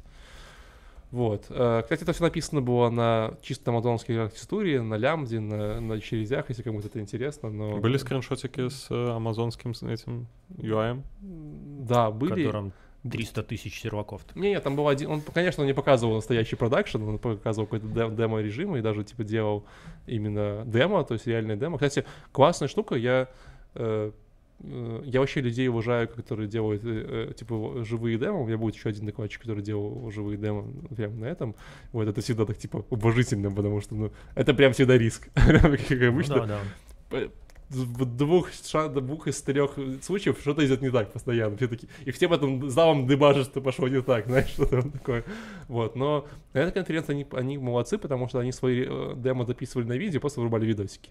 И такой, о, типа, как бы наши ребята, то есть, ну, записал, типа, всегда все хорошо, демо показал, там, пролистал, посмотрел, все круто. Но это не так впечатляет. Не так впечатляет, конечно, да, но, типа, с другой стороны, можно увидеть какие-то реальные кусочки системы, которые там прям фигачат этими видосиками, то как вот ребята, когда парсили сайт, они тоже не описывали вот видосики, показывали систему, там, заходили везде, это прям, ну, интересно. Кстати, слушай, его по, по поводу презентации, получается, это самая такая интересная у тебя самые интересные презентации там, где с видосиками. У меня просто такие сухенькие все, прям просто список с какими-то поинтами и все. Ну, вот давай перейдем к твоей Node.js и NPM Ну, системе. окей, в Node.js был э, интересен, но он в презентации э, вывел скриншот с сервиса npm.anvaca.com. А, Это анализ, анализ dependency у npm пакета, то есть вы можете передать э, в поле ввода какой вы пакет ставите, там в пак, допустим, и он покажет вам все, все, все dependency, которые подвязаны к веб-паку, что в целом помогает. Давайте про доклад. Э, Владимир Де Туркчхейм. Назовем Папа по-русски, а мама нет. Да, Что-то что-то, типа такого. Но он на самом деле так очень быстро разговаривал на английском языке, что мне- я вначале испугался и пропустил его доклад. Но Подожди, ну, а вообще Владимир имя э, довольно international или все-таки оно такое? мне славянское, кажется, что это прям вот э, СНГ. Да? Ну окей. Окей, э, software инженер из компании Screen. Э, В докладе он, правда, представляет себя senior Node.js инженер из Screen. Компания э, разрабатывает э, ПО для детекта уязвимости в ваших приложениях. Это все про Node.js, весь его доклад.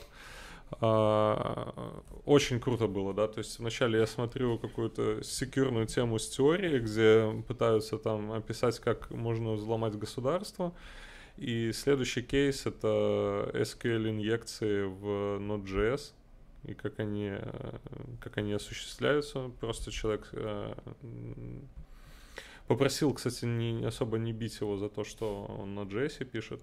Он понимает, что... что Очень это, смелый парень приехал в Лос-Анджелес в январе, вот, и пишет на JS, и пришел в конференцию по security.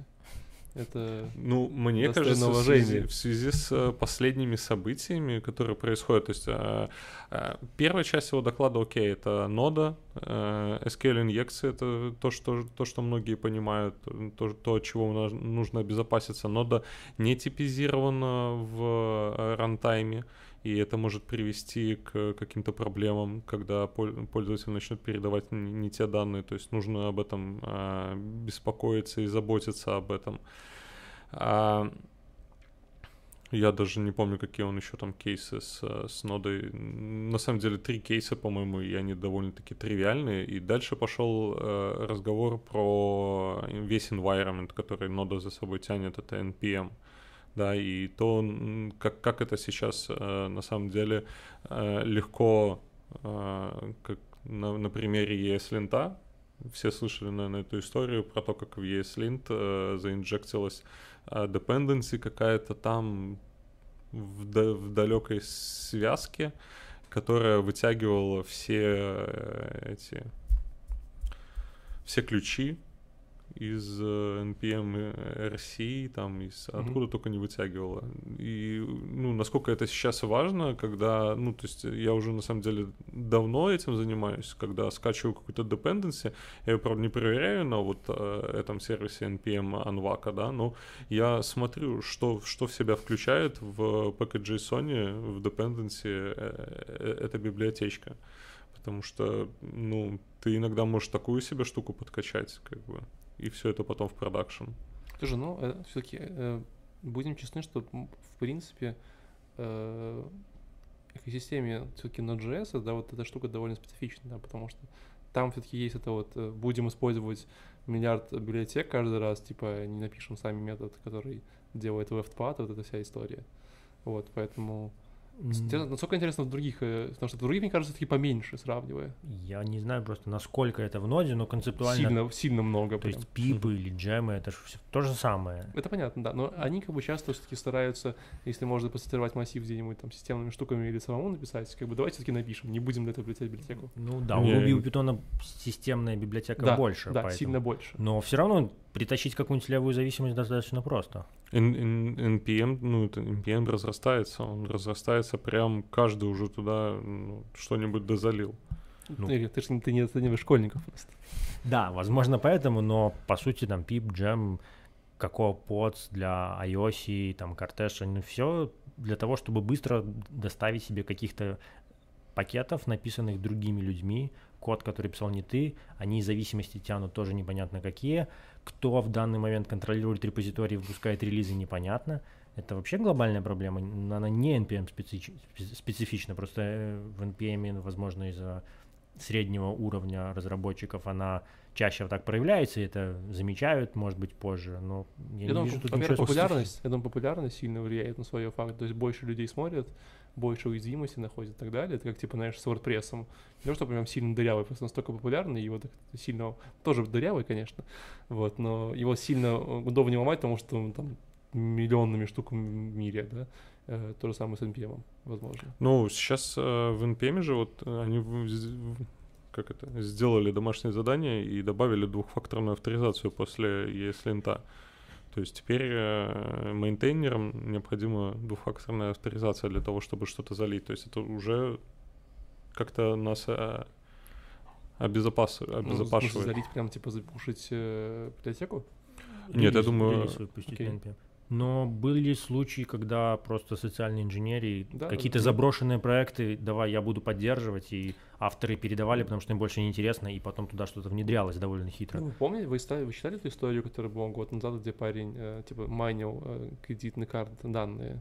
Да. Вот, она, была, она просто была прекрасно написана была в таком очень крутом сторителлинг стиле, где э, типа, где он там начал разрабатывать библиотеку, потом, типа, кому-то там посылал pull реквесты, там, используя эту библиотеку, кто-то его принял, потом то, что он принял, использовал в другом месте, потом он говорит, ну вы же понимаете, что то, что у вас есть на GitHub, то, что у вас лежит, типа, там, на NPM где угодно, не обязательно должно совпадать, конечно, Да, то есть никто не гарантирует, поэтому у вас, типа, на GitHub все чисто, а вы все время там скрипт, скриптиком где-нибудь биткоины подманиваете. Ну, добавила же NPM аудит, сейчас, который э, проводит аудит э, на, на предмет, я думаю, вот подобных уязвимостей. То есть в целом это каким-то образом сейчас сообщество растет к тому, чтобы обезопасить это.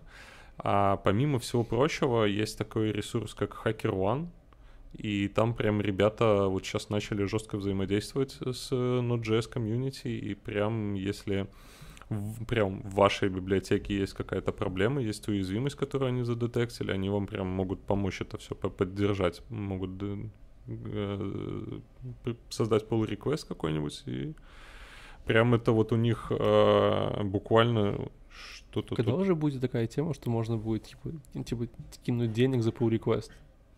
Ну, типа, типануть, типа, типа, ребята починили какую-нибудь штуку в NPM, и всех там пришли такие, типа, и по долларам скинули, и все будет классно. Хорошая тема. Хорошая тема, мне кажется, нравится. Добавить, да. Мне кажется, было бы клево, типа, ну, может, появилась бы целая когорта людей, которые просто, знаешь, ходят и работают чисто на оп, в реквестах популярные штуки, которые там раз, и люди там всякого класс приехали, типанули. Смотри, я, может быть, э, ошибаюсь, но, насколько я понял этого молодого человека, что с 55 тысяч возможных каких-то уязвимостей или кейсов было уплачено 21 миллион долларов а, людям, которые находили эти уязвимости. Ну, я думаю, это таки через компании, скорее всего. Типа через компании, через спонсоров, а через Facebook и прочих да. ребят.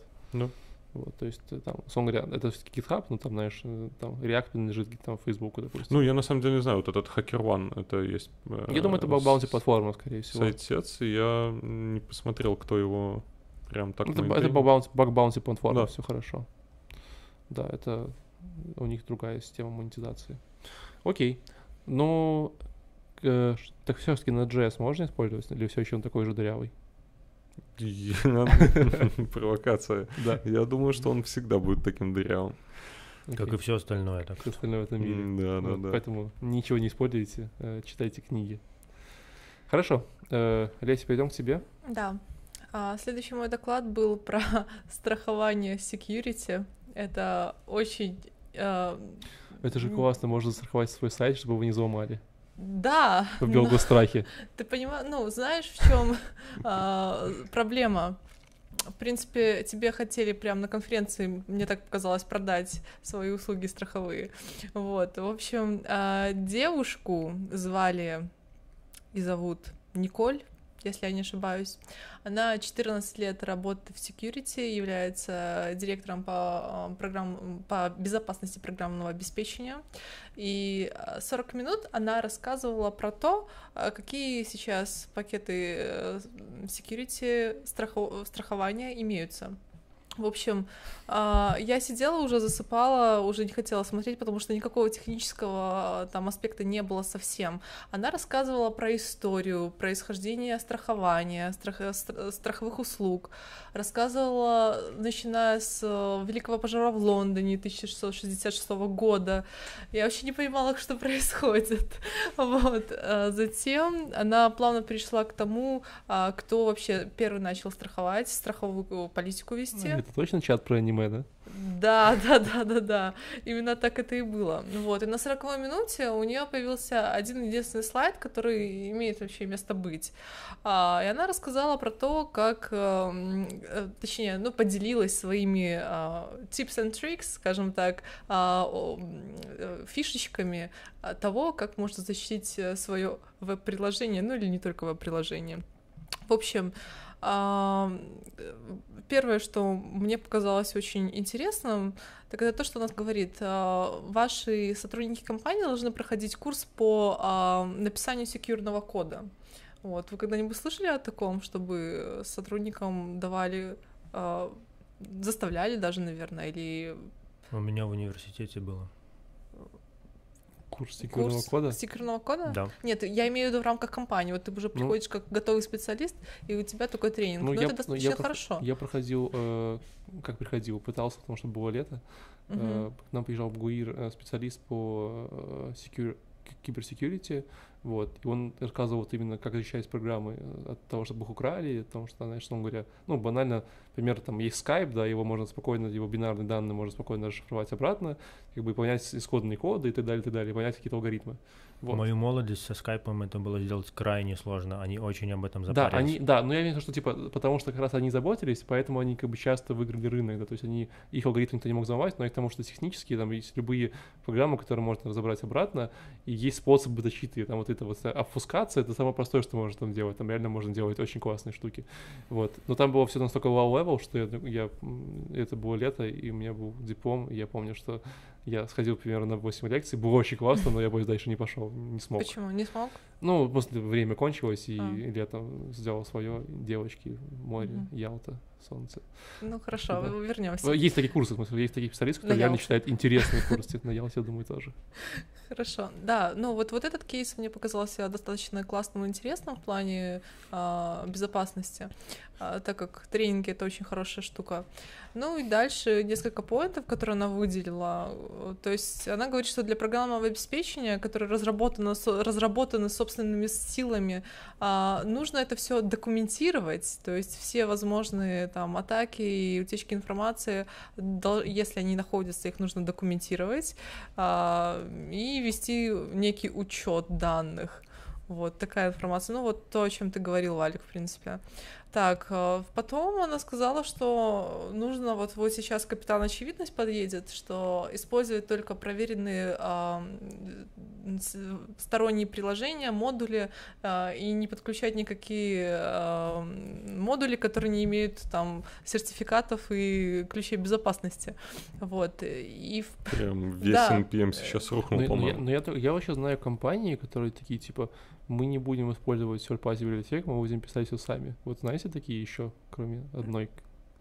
Я знаю только вот одну, честно говоря, в моей практике. Я раньше так любил Ни одних делать. фреймворков, нет ничего, просто вот ноль. Ну, да, это много причин, не только security, но и там поддержка.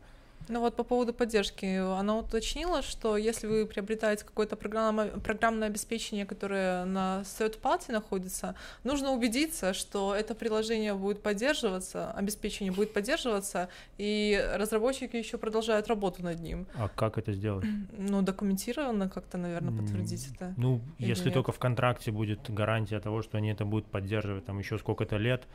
Ну, обычно Но это об- обычно коммерческие лицензии уже. Ну, Да, лицензии но приобретаются. да. Миллионы разных интересных кейсов происходили, когда это не очень срабатывало и не очень помогало. То есть что значит поддержка?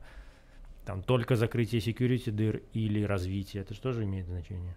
Ну, я думаю, это как-то все прописывается, Ну обсуждается. или, допустим, ты поддержишь какой-нибудь NPM пакет и инжектишь в него. Нет, ну, Что-нибудь приятное. тот кейс. да. Под- под- поддерж- Постоянно Постоянная поддержка MPM-пакета бить инжектов. Да. Окей. Вот. Ну и следующий пункт она предлагает использовать только стандар- стандартизированные и тщательно проверенные алгоритмы шифрования. М. Вот. Вы как, как к этому относитесь? Ну, Типа, у меня бы даже мысли не, не было бы написать свой алгоритм шифрования. Типа, серьезно, я даже вот не, не думал бы об этом, если бы мне нужно было что сделать. У меня бы даже не было мысли взять какой-нибудь NPM-пакет. То есть Мгм. у разного, у разных людей уровень паранойи разный, поэтому, возможно, для кого-то эта информация была полезна. Ну, ты знаешь, если мы говорим про банки, то да, тут, наверное, паранойи должно быть чуть побольше, но так как это... Ну вот, возвращаясь к нашему вопросу, который нам задали, как э, справляться с DOS-атаками и другими типами атак вот в контексте банков, это очень такая серьезная тема, я думаю. Э, Ну да и нет. Ты же понимаешь, это, по- по-моему, везде же DDoS-атаки это уголовно наказуемое дело, да? До сих пор. Ну, у нас точно, в, типа, в, в нашем потом, СНГшном пространстве везде есть точно, что прописано в законе, что DDoS-атака — это штука, которая уголовно наказуемая, и вас там прям, типа, будут преследовать по закону. Ну, хорошо, Вот. что это потом Я проверяется, думаю, во кто это сделал, мире, во да. всем мире это такая штука. Так. Да. Ну, дальше она предлагает Ну, а, использовать... я перебью Да, еще, окей. извини.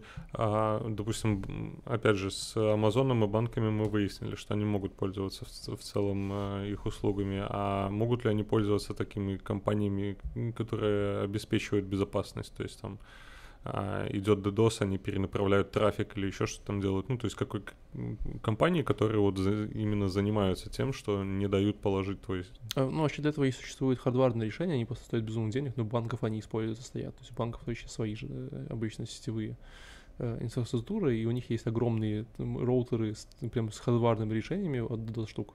То есть это все крутится, все, вся секьюрность должна крутиться внутри банка, по сути. Ну, понятное дело, что да, они стараются закрывать все эти штуки. И я прям помню, от Cisco есть такие решения, где ты прям ставишь железку, через нее пускаешь трафик, и она, когда начинается DDoS, она начинает просто рубить Мгм. трафик, анализировать его. Там через D- Ну, DPI и прочее. У банков же есть обычно две сети. Одна внутренняя межбанковского обмена, а вторая интернет. И если задосят сайт банка, ну это печально, но не имеет никакого отношения к э, внутренней межбанковской информации. Не, ну знаешь, если задосят да- ба- сайт банка Ну. данных, задосят сайт там типа всю интернет-инфраструктуру и начнутся там банкоматы отваливаться, это вот тоже печально. Банкоматы обычно вне интернет-инфраструктуры. Да. Смотри, сейчас же, насколько я понимаю, все, все начинают, а, я что-то сегодня все слова забываю, разделять свои монолиты на что? На сервисы, да? И там, насколько я понимаю, очень сложно организовать вот этот а, маршрутизацию а, месседжей, когда у тебя, допустим, а, отваливается э, все, все твои банкоматы, вся твоя сеть, и что транзакции, допустим, были запущены, Понимаешь, они когда мы не говорим дошли. Про банки, и ты говоришь про микросервисы, там, дай бог, каболь, каб- кабол, короче, еще убрали не, там, недавно, и уже хорошо будет, ты говоришь, что это микросервисы, ну, конечно, Ну, банковская инфраструктура разная бывает. и вот конечно. Ну, почему, но- смотри, Тинькофф, около. я думаю, Но- что там о, они очень хорошо поддерживают эти микросервисы Кто и именно? прочее. Тинькофф. Тинькофф. Слушай, ну, типа, давай будем честны, что не Тиньковым единым, есть такие там э, и Rocketбанки и все прочее, но они, не забывай, они виртуальные банки, у них нет офлайн э, как бы часто вообще ничего. Ну, Вот, это, друг- как раз это друг- это, это другой спектр проблем, совершенно другой спектр проблем. И они скорее даже типа не банк, они типа как бы оператор. Но это ну, не типа, отменяет вот всё они просто Как- старт- стартапы, у тебя вот эти нолики, там, дай бог, если не в Монге, тебе, Господи, бегают, там, и все хорошо. Вот. Ну, Смотри, DDoS э, на, на банк это не, не отменяет, э, что первое, у тебя будут убытки, когда у тебя будет все лежать. То есть, ладно, у тебя там Ну, тоже это потом па- про это па- скажу. паблик сеть это отключилась, ну пофиг, хорошо, ты разрулил там все свои транзакции. но ты теряешь ежи, ежесекундно прям ну, несутся убытки. И второй момент это вот это, опять же, завершение транзакции, когда у тебя пошло что-то и упало. То есть э, это все довольно-таки сложно, мне кажется. Ну да, в этом-то и прикол. Ну там у них много денег, поэтому они должны с этим работать. В банках обычно много денег. Лежит. Лежит. У них не всегда много, но лежит много. Можно немножко взять себе. Да. Вот. Ну, если И не продолжая, всегда лежит, кстати. Не всегда лежит. продолжая несколько пунктов, которые она выделила из своих, своей 50-минутной бестолковой речи, можно сказать, что она предлагает применять статические и аналитические инструменты для проверки методов безопасного кодирования.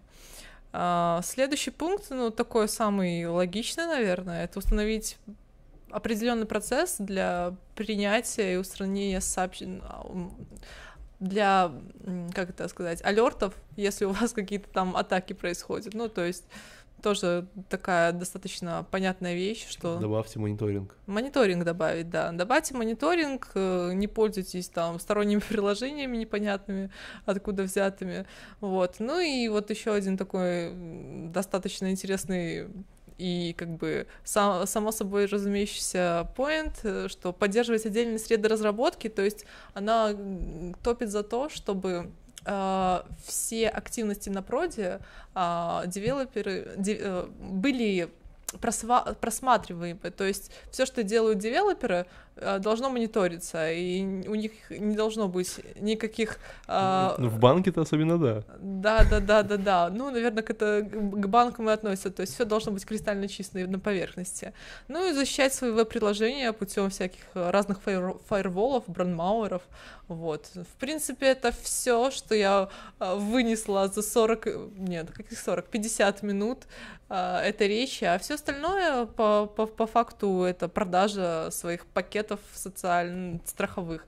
Возможно, кому-то это будет интересно, кто хочет углубиться в тему страхования, Леша хочет углубиться. в историю страхования, да, Леш? У меня вот в самом начале возник вообще вопрос, вот прям в самом-самом-самом начале, когда ты сказала, что у человека 4 года опыта в... 10. А, 10? 10. Все, сори, мне послышалось, просто я... Нет, сразу 14, в- наверное, сказала, но все Четыре- таки 10, да. просто точно. насколько можно доверять человеку, у которого там, допустим, 2, 3, 4 года в security он крутится? То есть, э, может ли он уже давать какую-то экспертизу вообще? Слушай, ну Анджелина Джоли в, в своем фильме тоже года 4-5 скрутилась, и нормально. Непонятно, знаешь, типа, это же всегда вопрос, э, а какой у тебя был бэкграунд до этого? Может, ты до этого был, не знаю, security инженером в медицинской сфере, а потом стал security инженером в банке. Ну, то есть тоже разные вещи. Или ты там с пяти лет взламывал сайты, вот, а потом 4 года работал в security инженером в банке. Непонятно. Можно, если он хорошо говорит. Поехали дальше. У меня еще Да. есть один технический доклад. Э, У тебя технически у меня хорошо. опять. Да, э, такого-то э, очень парня с именем Абхей Пхаухах. Это что-то индусское, не знаю. Вот, но э, тема очень... э, тема сразу такая, типа, супер хайп, хайп трейн. an attacker's view of serverless and GraphQL applications. То есть, О, как мы можем э, атаковать serverless и GraphQL. Вот. Э, Это, в принципе, мне кажется, знаешь, это вот история из того, как, типа, как э, как попасть на любую конференцию, ты просто берешь самую топовую тему и примерно под- подстраиваешь их под тему конференции, и дальше нормально, можно уже, сразу тебя берут, потому что ну, тема хорошая, а что нет. Вот. э, Ну, естественно, как бы представь ситуацию, да, то есть вы, допустим, э, такой-нибудь там веб-разработчик, full-stack разработчик, непонятно кто, да, вы знаете, что такое serverless и GraphQL, и вы приходите, короче, на конференцию по э, там, cybersecurity, где сидят там, типа, ребята, там, security, Amazon, все дела, вот. И как бы вам нужно сказать ребятам, что такое GraphQL и serverless. И он этим занимался. Чтобы вы понимали, из 50 минут, 55 минут доклада, вот, где последние 5 минут он вообще ничего не успевал и пропустил половину, вот, 35 он рассказывал, что такое GraphQL и serverless. Причем, чтобы вы понимали, GraphQL и serverless вообще никак в этом докладе никак не связаны вообще. То есть говорит, будет отдельно GraphQL, отдельно serverless. Сделай, блин, два доклада, я не знаю, типа, зачем ты их смешивал в один, потому что было больше хайпа, я так понимаю. Вот, было очень смешно. Я опять послушал, что такое GraphQL, э, опять все понял. Э, Кстати, он говорил, что в GraphQL есть стриминги, и сабскри- типа стриминг, то есть можешь подписаться на какие-то события и типа будут стримить. Это же неправда, да? Я вот не помню. Ты прям так вот часть- смотришь на меня. часть спецификации? Потому что, Леша, ты топишь за Я, GraphQL я у наде- нас я надеюсь, в компании. я надеялся, надеялся, что будет, будет Егор, и он мне, он мне поможет. Ну ладно. А, В целом, что из интересного? Во-первых, э, э, он начал с server- serverless'а и рассказывал о том, что, в принципе, если так подумать, serverless гораздо более безопасен, чем, типа, там, не знаю, вы там свой WordPress подняли на DigitalOcean или на каком-то серверке, там, сервис-провайдере, да, каком-нибудь VPS-ке. Вот. э, Потому что, ну, ну вот, ну проникли вот на ваш серверный сайт, типа, вот вашу функцию в лямбда на сервак, но что-то украли. Ну что непонятно, вы даже не знали, что на серваке что-то есть. Для вас это была всегда чисто функция, да, то есть, ну как бы, ну может функцию украли, но тут так написано было плохо, не жалко, давай. То есть э, в плане того, что как бы, разных, во- как бы все э, такие вещи, они уже на плечах Амазона. То есть, ну как бы многие вещи, то есть для вас это всего лишь интерфейс, Амазон это закрывает. Кирилл ну, хочет я что не добавить. соглашусь, потому что serverless пишется там на Python'е, например, есть лямбда. Соответственно, если она очень криво написана и появилась возможность любой произвольный код туда докинуть и запустить, и тут Amazon ничего не сделает. Да, но ты не забывай о том, что это ты сейчас говоришь о том, что кто-то проник в твой сервер с тобой, типа, в инфраструктуру Амазона, да? Нет, нет, а я просто... говорю о том, что типа тут гораздо меньше рисков в плане там нетворк рисков, да, то есть в принципе Меньше, нет, меньше, нет- вообще их нет, да, то есть ты не знаешь, что какой-то нетворк, что такое. Тут нету никакого риска в плане там, знаешь, там диск, дата, каких-то там, может быть, CPU, э, этих там. э, Этих нету, но твоя лямбда ходит там в какой-нибудь DynamoDB или на S3, Да, и понятно. можно, если ее подхачить, она может сходить не туда и Нет, отдать не но, то. э, нет, так, э, мы не говорим, что она абсолютно безопасная, да, но мы говорим, что в целом она в среднем более безопасна, чем все там ваши стартапы, которые... Меньше менеджмента, да, тебе Да. не надо париться про Гора- железо вообще. Гораздо больше. И при этом все равно в сервере с э, всякие лямбды и прочее все ходят через фаерволы. Ну, типа через какие-то там внутренние амазонские фаерволы, application gateway и прочие штуки, Да, которые настраиваются и там стротлятся и так далее. Вот, это прикольно. И как раз он говорил о том, что действительно, э, ну, это не, не безопасит вас от того, чтобы вы не писали какой-нибудь говнокод на, на любом вашем языке, что там поддерживает э, serverless, да, и типа какой-нибудь человек не загрузил э, штуку и показывал прикольное демо. Это было, ребят, live demo. Он прям реально набирал команды, типа пару раз ошибся, вот, вот. Это было круто, и самое прикольное, что э, он э, перед тем, как показывать демо, помолился богу демо. Он ее высылает, типа, короче, типа, да. Let's, вот, да, let's praise the demo God. И там был прям такой чувак, который помолился. Вот, ну, как бы индийское воспитание дает себе знать, нужно помолиться перед богом демо. Это это хороший хорош- опыт это для хорош- всех, кто пытался показывать live demo на Да, конференции, да, но это, потому что по-моему, без хороший- этого... Я бы тоже начинал, типа, с этого. там, ну, у нас сегодня будет live demo, поэтому давайте встанем вместе, возьмемся за руки и помолимся богу, богу демо. Это хорошо. Вот. э, В целом, он довольно прикольно показывал кейс, где э, он написал функцию, э, по-моему, написал на питоне, где он загружал XML-документ, и где-то в питоне он его парсил, и он как бы пытался показать сценарий в стиле, у вас есть там, допустим, сайт с этими, с, как его, с вакансиями, с вакансиями, с, с работами, где вы загружаете свое, типа, резюме, почему-то в XML, ну, допустим, это не XML, а там docx, который тоже XML-like, да, то есть там есть XML внутри. И в XML есть стандартная штука, где ты можешь взять и заменить э, кусок XML через там внутреннюю систему XML штуки на другой файл в системе. Вот там есть какая-то целая команда, что-то там type replace, уже не помню. Вот. Это стандартная уязвимость атаки. Вот. И где он прямо загрузил как бы в свою лямбду этот XML-чик, потом открыл его типа на S3, и там видно было, что там прям ETC по SVD прям торчит внутри XML. Вот. Ну, то есть, как бы вы все равно, у вас все равно вектор атаки в плане там каких-то данных, а они остаются. То есть, Ну, это кому логично. нужен этот CPSVD с лямбдой? Это хороший, я тоже об этом думаю, это хороший вопрос, но типа, почему бы нет, это же интересно. Да, да. Да. Ключи можно из environment подтырить. Наверное, да, я не верю. Скорее Это- всего, в это- лямбде есть какие-то ключи в environment variable. Да, что-то можно потырить, но это, по-моему, прикольно. Вот. Э, Потом он вспомнил старую историю про уязвимость Ruby из 2013 года. Кто-нибудь помнит историю про то, как с- э, сломали GitHub, рельсы и от Хомякова? Это, блин, очень крутая была история.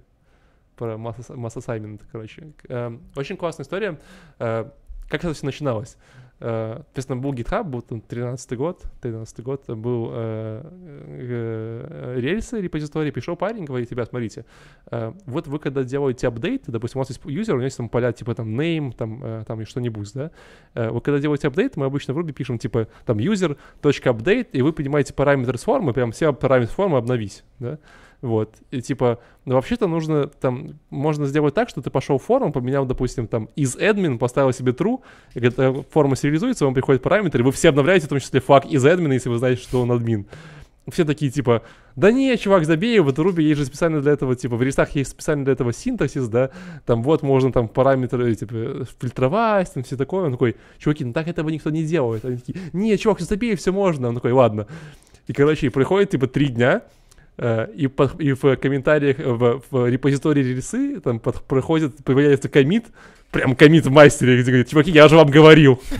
И все такие, типа, чувак реально взломал GitHub, сделал себя супер админом GitHub через такую вот уязвимость, вот, и просто запушил в репозитории прям мастер, и такой, типа, оп, вот, это была очень крутая история, все туда начали, типа, ну, конечно, он сделал это специально, там был просто комит вредни, что-то такое, все очень было нежно, но вы понимаете, каких проблем вообще мог, мог, мог чувак агрессивно мог запушить во все репозитории всего там что угодно, просто мастер доступ к GitHub. Вот. Э, и как раз эта история называется про Mass Assignment, поэтому, когда вы, типа, делаете апдейты базу, пожалуйста, фильтруйте свои параметры и все такое, это будет очень грустно и так далее. Вот. Э, потом он перешел к GraphQL, он сильно торопился, сильно опаздывал, но про GraphQL есть две прикольные новости, которые, типа, э, довольно известны, но тем не менее, да, во-первых, что как бы в GraphQL хорошо и плохо, хорошо в том, что, типа, в GraphQL ты можешь часто посмотреть, как бы, как бы, а документацию на всю опишку, посмотреть все поля, которые ты можешь получить, все, типа, endpoint и прочее, прочее, это как бы у них из коробки, да, но с другой стороны, ты как бы можешь посмотреть все поля, все endpoint и все такое. Это как бы не всегда очень хорошо, особенно если какие-то приватные закрытые опишки, которые там где-то люди используют, да. Это как, типа, знаешь, это похоже на атаку, когда ты пытался в базе данных через какие-нибудь SQL инъекции получить, типа, все поля в своей базе данных, да. То есть это примерно то же самое. Ты получал все таблицы, потом получал, находил таблицу там transactions, получал в ней все поля, потом пытался какие-то поля там модифицировать, вставлять себе, не знаю, бонусные баллы, нагонять, все такое. Вот, поэтому тут есть, как бы, э, там есть возможность это отрубать. Если вы уверены, что вам это не надо, пожалуйста, это отрубайте, не забывайте. Это там можно, типа, овервью отрубить. Но другая прикольная история про то, что э, он писал э, GraphQL пишку на серверлесе, чтобы быть максимально модным, вот, чтобы, типа, знаешь, там, double kill.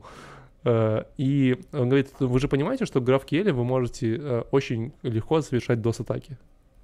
Почему? Потому что Э, как стандарт, например, да, то есть вы же как бы в GraphQL можете, если кто знаком, то вы можете делать любые вложенности, любые сущности, да, если, допустим, у вас есть там юзеры, у них есть там, не знаю, роли, то вы можете сказать, типа, дай мне юзеров, дай мне их роли, а вот для этих ролей дай мне юзеров, а для этих э, юзеров дай мне роли, и делать такую супер нужную херню. Да, то есть, как бы, ну, то есть у вас просто вот так внутри ну, каждой роли, каждой роли есть юзеры, у каждого юзера дай мне роли, и ты просто, типа, сочиняешь такой огромный хэш, который внутрь идет, да, и там, типа, десятитысячной вложенности, говоришь, GraphQL, держи. И он, конечно, как парень услужливый, начинает сочинять себе этот огромный массив. Вот, и он показывал какую-то там штуку, которую он сочинил себе для демо, которая занимала примерно, типа, 15 э, минут, что-то он говорил, которое выполнялось, что-то такое. И говорит, что я пока тестировал, потратил на амазонских лямнах, типа, что-то 50 долларов, потому что настолько долго работали. Нет, вру, 50 э, секунд, но, типа, 15 минут, э, там, он запускал параллели, там, типа, это все отрабатывало у него. Это забавно, я об этом не думал, и вообще, как бы, прикольно послушать было бы, если стандартные способы защиты от ерунды, потому что непонятно. У лямбды можно вроде ограничить время выполнения. Лямбда по дефолту ограничена на какое-то mm. время, но ты же понимаешь, что э, часто все равно, даже если ты э, всегда вваливаешься в тайм-аут, это уже хороший вектор атаки, да, то да, есть ну, ты всегда, если всегда ты в тайм-аут. DOS-атаку, да. то найди самый, самый сложный запрос, который можешь запрашивать. Да, да, да, вот это вот, вот GraphQL это вообще просто. Особенно если ты, не, не, смотри выше, не отрубил overview, ты сразу находишь самые жирные поля, да. самые жирные таблицы и все. Вот. Э, все, на самом деле, вот GraphQL, serverless, э, половину он не успел. Я вообще осознал, что такое serverless. Спасибо ему за это. Вот, но если вы пишете GraphQL, будьте аккуратны. Э, это может быть сложно. Понял, Леш? Да, интересно, вот в конце 2000... Какой это сейчас год? 19 Леш, 33 в конце 2000, тебе. Да, да, да. В конце 2019 года провести статистику, сколько было IT-конференций, на которых не упоминался GraphQL. Ну, Подожди, мы же хотели посмотреть конференцию в GraphQL. Не забывай про это. Ты, не, ты смеешься, но такая существует. Я, я уверен. Он уже все пересмотрел, просто не рассказывает. Но. Нет, да, не надеюсь, что ты ее не видел.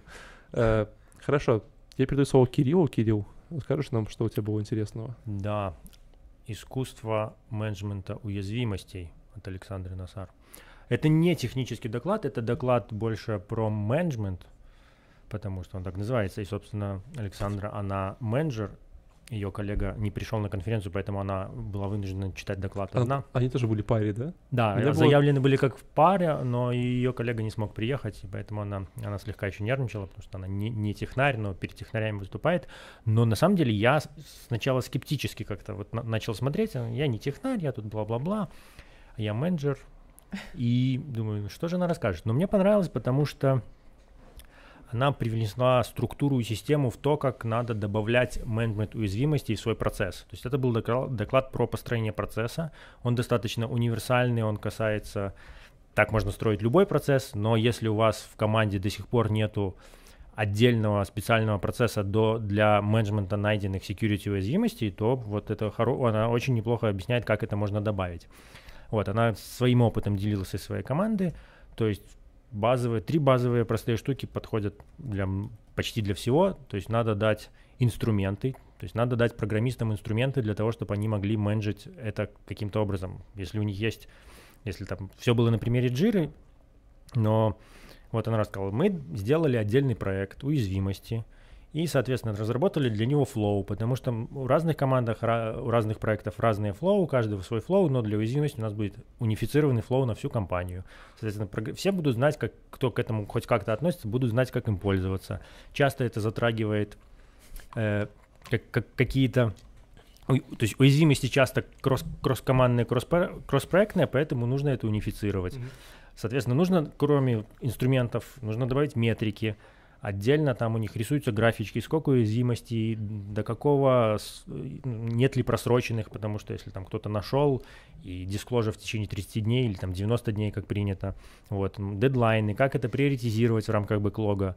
То есть без этого может получиться, вот, ребята, у вас тут security баг, да-да, но у нас он бэклог, мы пофиксим это через три года. Соответственно, в рамках обычного флоу это не всегда срабатывает. Вот. И последнее, что надо, это, собственно, внести это в культуру, какие-то тренинги, как этим пользоваться, раздавать звездочки чемпионам по закрытию уязвимостей, вот все вот это, чтобы в случае чего все, зна- все этим, то есть добавить в культуру компании в э, приоритет зак- закрытия security, security уязвимости. Неуязвимый чемпион. Да, неуязвимый чемпион. Вот. Очень такой он не технический, но при- приятно практический. Конечно, там было много фоточек джиры, канбан доски и всего. Я не очень это люблю, но мне понравилось. Да, я программист, я это не люблю, но мне понравилось именно подход. И если... То есть это вот то, перекликается с темой доклада Кейноута про то, что нам надо э, всем научиться это фиксить. И вот это процессная часть, как нам научиться это фиксить. Поэтому рекомендую посмотреть. Потому что, ну, обычно же, в принципе, таких вот, когда у вас уже большой такой э, скейл, э, для этого существует отдельная security команда, правильно? Которая работает кросс, Но- кросс-команда, наверное. Да, есть security команда, конечно, но это security команда обычно есть на большом скейле, а вот Ну в да. рамках компании, там, не знаю, 10-20 человек, там не будет отдельной security команды, скорее Потому что в всего. рамках 10-20, как только у вас появляется security уязвимость, вы просто бежите и фиксите ее сразу. Или нет. Я думаю, это, наверное, проблема начинаете где-то у вас 50-100, когда у вас типа, вы еще не сильно большие, но уже достаточно большие, что вам нужно будет разные процессы. Возможно, да, то есть тут все зависит от размера команды, от, от те- того, как это работает уже, но сама мысль о том, что надо бы неплохо, надо бы выделить это в отдельный процесс и уделить этому внимание чуть больше, чем кидание это в бэклог на когда-нибудь, вот эта идея мне нравится. Да, это хорошая идея, я согласен. Э, В общем, заводить отдельные все проекты в жире. Или не в жире. Мастера джиры. Мастера джиры. опять для вас. Подозрительный вопрос Давай. по поводу людей. Насколько вообще можно доверять? Людям не понятно, что стоит, не стоит доверять людям. Насколько можно доверять э, директору офиса? Как ее там Она статус? менеджер, статус, э, как Директор должность, of security. вряд ли директор, И она она менеджер, менеджер Ну, security команды. описание, что директор of security Да. и без технического бэкграунда. А она ничего не говорила технического, поэтому она говорила как раз то, Нет, я имею в виду, что как можно вообще заниматься security без какого-то ведь она закрывает те, те вопросы, которые у обычных security чуваков не очень. Например, организация процесса. Это то, чем Ну да. плохо у программистов, и поэтому ей в этом можно доверять. Она в этом разбирается лучше, чем security там, инженеры, которые копаются в дизассемблере и что-то дебажат. Они не очень хорошо знают о процессах уровня компаний. Поэтому в этом ей можно доверять. Если бы она говорила, что вот, например, пишите код так, или тут, тут мы так вот сейчас взломаем что-то, я бы ей не верил. Но она говорила, давайте строить процесс так. И вот тут я... Ну, то есть, ну, я понял тебя, да, в этом плане. Ну, наверное, на этом у нас все уже. Да. Вот. Я, кстати, был очень э, как-то воодушевлен, что была такая классная конференция, но, походу, я забрал все самые интересные технические доклады случайно себе. Я не, х- я не хотел, Не, честно. на самом деле мне было интересно прослушать э, вот этот. Для меня это был повтор про ноду, но довольно-таки было интересно и теория о том, как вообще э, сейчас э, что что происходит с кибербезопасностью, как можно легко сделать какую-то вой- кибервойну. Довольно-таки интересные темы. Я бы не сказал бы, что я, наверное, их в обычный день прямо вот так вот за ужином, а не после, посмотреть ли мне конференцию По про кибер- про, да, про GraphQL, про injection в GraphQL, ну, как бы довольно-таки интересно. Но перефразируя классика, делайте любовь, а не кибервойну. Да, согласен. Я думаю, на этом мы и закончим. Э, Спасибо большое еще раз. Спасибо нашему гостю, что сегодня с нами поприсутствовал Всегда рад. и рассказал. Приходи еще. Ставьте лайки, подписывайтесь на нас. Мы ведем в свои соцсети, пишите, оставляйте фидбэки. Мы Наверное, из очень рады. соцсетей у нас только Инстаграм, да? Инстаграм, Можете подписывайтесь, да. Можно считать Телеграм социальной сетью? Думаю, А, можно. мессенджер, Не, да? скорее Да. мессенджер. Э, в Телеграм network. достаточно, достаточно в этом. Поэтому мы, Да. мы есть на Ютубе, мы есть на Инстаграме, мы есть в Телеграме. Да, ребят, в Телеграме есть э, группа, которая мы собираем фидбэк, смотрим весь все, все то, что вы комментируете, пишите, высказывайте свое мнение. Обязательно в Телеграме все будет учтено. Да. У нас сегодня такие серьезные лица, потому что тема безопасности, поэтому да. А, у нас еще есть Твиттер. У нас еще есть Твиттер. У нас, у нас каждую неделю появляется новая социальная сеть, вы не переживайте. следите, да. Скоро мы перейдем в WeChat и вот эти другие не ребята. забывайте, если у вас не хватает сил открыть YouTube, а на телефоне у вас есть SoundCloud, Или iTunes. либо подкасты на iTunes, мы уже давно в подкастах на iTunes, мы уже давно в SoundCloud, можно нас слушать без картинки. Или, Потом или см- или дополнительно смотреть можно- без аудио тоже, в принципе, нормально. Да, тоже можно попробовать. Ну, у нас первые 15, ну ладно. Первые 15 минут именно про это. Если вы а, подключаетесь к нам в прямой эфир, у нас есть бонус. Вы можете смотреть на нас без звука. А если мы забываем выключить звук, то иногда со звуком. Да. Я думаю, на этом все, ребят. Спасибо большое. До встречи на следующей неделе. И всем пока. Пока-пока. Пока-пока.